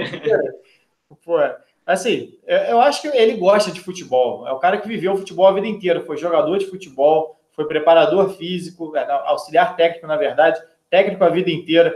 Eu acho que ele não, realmente não quer sair por baixo. Eu acho que ele quer fazer pelo menos mais um trabalho para falar, viu? Pra, pra, até pelas críticas que ele recebe, ele é um cara muito criticado.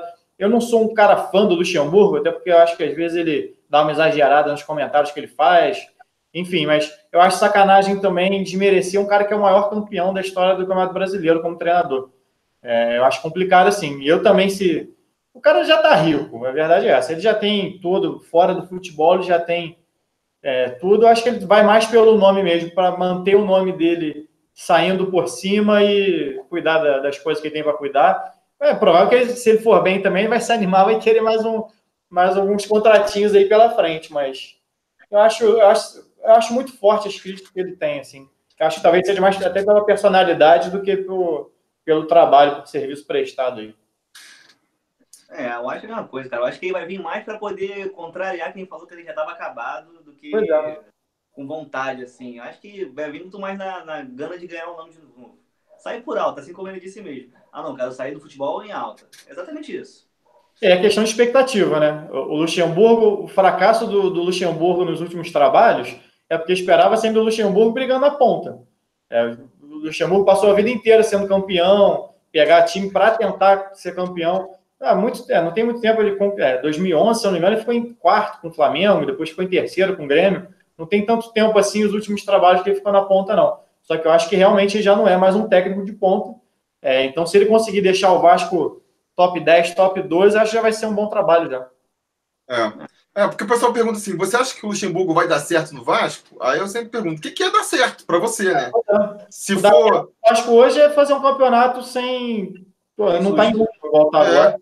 Se for isso, se for isso, eu acho que ele pode dar certo no Vasco, sim. Agora você está sonhando com Libertadores. É porque precisa de jogador, né, para ir bem. Não adianta só ah, botar o Luxemburgo, beleza. O time é o mesmo. O elenco tem os problemas que a gente citou aqui o vídeo inteiro. É, tem outros vários problemas que o Vasco tem. É, não, não vai ser, acho que não vai ser um trabalho que ele vai botar no currículo lá, 11 primeiro com o Vasco. Mas para o Vasco, hoje é um bom trabalho. Pode crer. Sem nem a última vez que o Vasco ficou em 11 primeiro, tirando a classificação para Libertadores, que depois o time inteiro saiu com dívida, eu falei, contratar é fácil, pagar que é difícil. É, é foi ali em 2017, né? É, 2017 eu falei, montar time assim dá. Depois disso, acho que foi 2011. Ou não, 2012, 2012, eu acho. 2012, que ele foi caindo naquela reta final lá, que eu acho que terminou para baixo de 10, cara. É, foi tanto que a gente ficou sobe, cai, sobe, cai, ou seja, ou não estava disputando ou estava de 16. Estava brigando para não cair, né? É, então, é. se ficar top 2, eu acho que é um bom trabalho com o elenco que o Vasco tem. Concordo. Não sei quem vai chegar aí de contratação, que já prometeram para ele também. Ó, ranking, ranking até agora aqui de é, expectativas. O Mário Coelho e o, e o desde 1898 aí, no nome do André, se depois os outros integrantes lá se revoltarem aí, reclama contigo. Ou não. então. Ou então vem outro aí e dá opinião. Vou convidar aí. Convidei o Bert, ele não pôde ir, pôde vir, quem sabe na outra oportunidade. Mas então, o Mário Coelho e o André botaram em oitavo, João Almirante em nono, Vascaíno Sincero em décimo, o Garone em 11, o Juninho botou em 12 e eu em 13. Juninho do, do Machão da Gama. Então você vê que tá todo mundo aí, a expectativa. Tá ali entre o oitavo e o décimo terceiro ali. Ninguém tá. Expectativa sonho. Eu acho que é, é, é mais. O que, que você gostaria? Eu gostaria um décimo primeiro para eu dormir minhas noites tranquilo, escrever tranquilo durante os jogos, sempre mantendo ali. Ganha um, perde um, ganha um, perde um, empata sem ser aqueles cinco jogos perdendo, ganha um, dois empatando, aquele sufoco danado. Eu acho que é, a galera está mais é, querendo galera, que... Galera aqui no chat já está falando aqui, o André falou primeiro, Luciano Pires falou quarto, o Ney Muniz Cardoso falou terceiro. A galera está mais confiante que a gente aí, né? Só um pouco. Né? A gente já está oito, oito pontos atrás do líder já. É que a gente tá pondo mais a cara também aqui, né? Depois, no final do ano, vai ver, porra, o Tio falou que ia terminar em segundo, terminou em décimo quinto. Ah, mas... Então, a gente tem que ter mais pé no chão, né? É, mas, galera... Se livrar, se livrar dois jogos antes de acabar o campeonato, pra mim tá ótimo já, cara. É, quatro jogos, vai. É, quatro, quatro jogos. Tá Não, aquela, aquela coisa assim, ó. É, você tá distante, e aí, dois, duas rodadas, três rodadas antes, você consegue matematicamente estar livre da, do rebaixamento. Aí tá, tá, tá lindo. A cara de que vai cair. Quando emenda aquela sequenciazinha de que tudo dá errado, igual o gol do Atlético Mineiro no finalzinho, essa cara de que vai cair é que dói. Às vezes vem, ela vem 15 rodadas antes, fala, hum, é. já era. Aí tu vai sofrendo até o fim. Mas se mantiver ali, décimo primeiro, décimo segundo, conseguir dar uma subidinha aí nos primeiros jogos, igual tu falou, ter uma sequência boa, se conseguir bem nessa reta e mantiver ali, ficar caindo ali de décimo terceiro, décimo, acho que já vai ser um ano tranquilo. Galera, então vamos. E essa reação aí para a gente chegar aí no meio de tabela, vocês acham que já começa agora no domingo? Eu vou pedir para vocês aqui pergunta final, expectativa de vocês para Vasco e Santos no Pacaembu. É, não vai ser a estreia do Luxemburgo, mas já vai ter ali a eminência parda do Luxemburgo. O time acho que vai querer correr para mostrar para o professor que, que tem disposição, é, ou não, se não adianta nada também. Qual a expectativa de vocês aí? André? Cara, eu estou muito confiante que pelo menos o empate vem, porque jogamos aqui no Rio de Janeiro contra o Santos bem, pegamos um pouco da formulação do time deles, então conhecemos já o jeito de jogar eu espero muito que venha pelo menos empate, cara. A derrota, para mim, não tá, não tá na pauta nesse jogo, porque seria um jogo importante para o Luxemburgo pegar um pouco mais tranquilo. Não pegar tão atrás do, do primeiro colocado fora da zona, né? E você, Garani? Eu acho que é, é quase que uma tradição interino deixar com uma vitóriazinha, né? O Valdir meteu aquele 3 a 2 na Chapecoense, se eu não me engano, em São Januário, antes de, de assumir o Valentim. É, e eu acho que o Vasco entra com moral porque já pegou o Santos, viu que é possível vencer. Claro, agora o jogo vai sendo para Caimbu, é, é diferente, mas eu acho que o time entra um pouco mais. O pessoal entra até animado para mostrar alguma coisa para o Luxemburgo, que vai estar tá lá assistindo. Obviamente não vai ser jogo fácil, o Santos é mais time que o Vasco, mas eu acho que pontua. Eu acho que o empatezinho. O empatezinho não. não fica nem, nem ruim, não. Um ponto contra o Santos fora de casa, você tá, tá além da conta aí. É, tá bom. É. Como eu vou no jogo, e eu sou pé frio pra cacete aqui em São Paulo, eu quase nunca vejo o Vasco ganhar, cara. É... Ah, não, pô. As poucas vezes. Vem aí então, uma vez. Eu, eu moro. Ah, mas aí eu, quero, eu não acredito nisso. O problema é que eu não acredito, entendeu? Então eu continuo indo. Vamos fazer a vaquinha para devolver o valor. Quanto mas é que você eu... a gente paga de volta. Não, não, eu quero ir, eu não acredito em superstição. Eu não eu acredito. Pago o dobro, eu pago o dobro. Eu não acredito em superstição, entendeu? Mas que eu sou azarado, sou pé frio, eu sou. Porque se você pegar os jo... desde 2008, pega aí os jogos que o Vasco venceu em São Paulo, eu não tava. A única exceção. Ah, Vasco e Santos, eu acho o último. Não, não, mas aí Vila tô falando na cidade de São Paulo mesmo. Ah, aí Vila tá. Belmiro é meio, Vila Belmiro é meio, meio longe assim. Nossa, mas é, o único jogo que eu vi aqui em São Paulo que foi vitória foi contra a Portuguesa. Nem existe mais aquele aquele é. aquele gol de, de bicicleta do Alexandre. Do, do Alexandre, né? Foi um dia depois da um jogo, um dia depois não, mas na rodada seguinte ali da eliminação pro, pro Corinthians na Libertadores. Olha, deixa para tu nunca mais voltar para casa. Você viu um gol do Alexandre de bicicleta. Vou parar aqui. Era, parei, encerrei, era aposentadoria. Era aquilo, sair em alta. Era pra sair é. em alta. Tu tá igual o Luxemburgo, tu tá esperando, tá protelando para tentar sair em alta. Agora, ah, é, não, agora tem que voltar, tem que assistir. Se eu voltar a ver uma vitória, aí eu paro, aí encerra, aí não tem mais é, e por falar em encerrar, vamos encerrar essa live então, né? Porque a gente já está aí, ó, nem sei quanto tempo, mas já passamos aí. Quase duas horas. Quase duas horas. Então vamos, vamos encerrar. Vou só deixar aí vocês é, fazendo o jabá aí, indicar o canal. Acho que todo mundo conhece. Pelo, pela alegria que o pessoal demonstrou quando eu falei os convidados, eu acho que o pessoal, a maioria já conhece o trabalho, mas para aquele que não conhece ainda, é, Vai lá, Garone, fala aí onde você pode ser encontrado nas redes sociais. Ah, só procurar blog do Garone não é um apelido muito incomum. É, não é um apelido muito comum, na verdade. Jogar Garone no YouTube vai achar meu canal. Acho que eu sou o novato aqui né, em relação ao YouTube. Na verdade, eu escrevo, escrevo para o lance. Jogar blog do Garone, tu vai achar lá.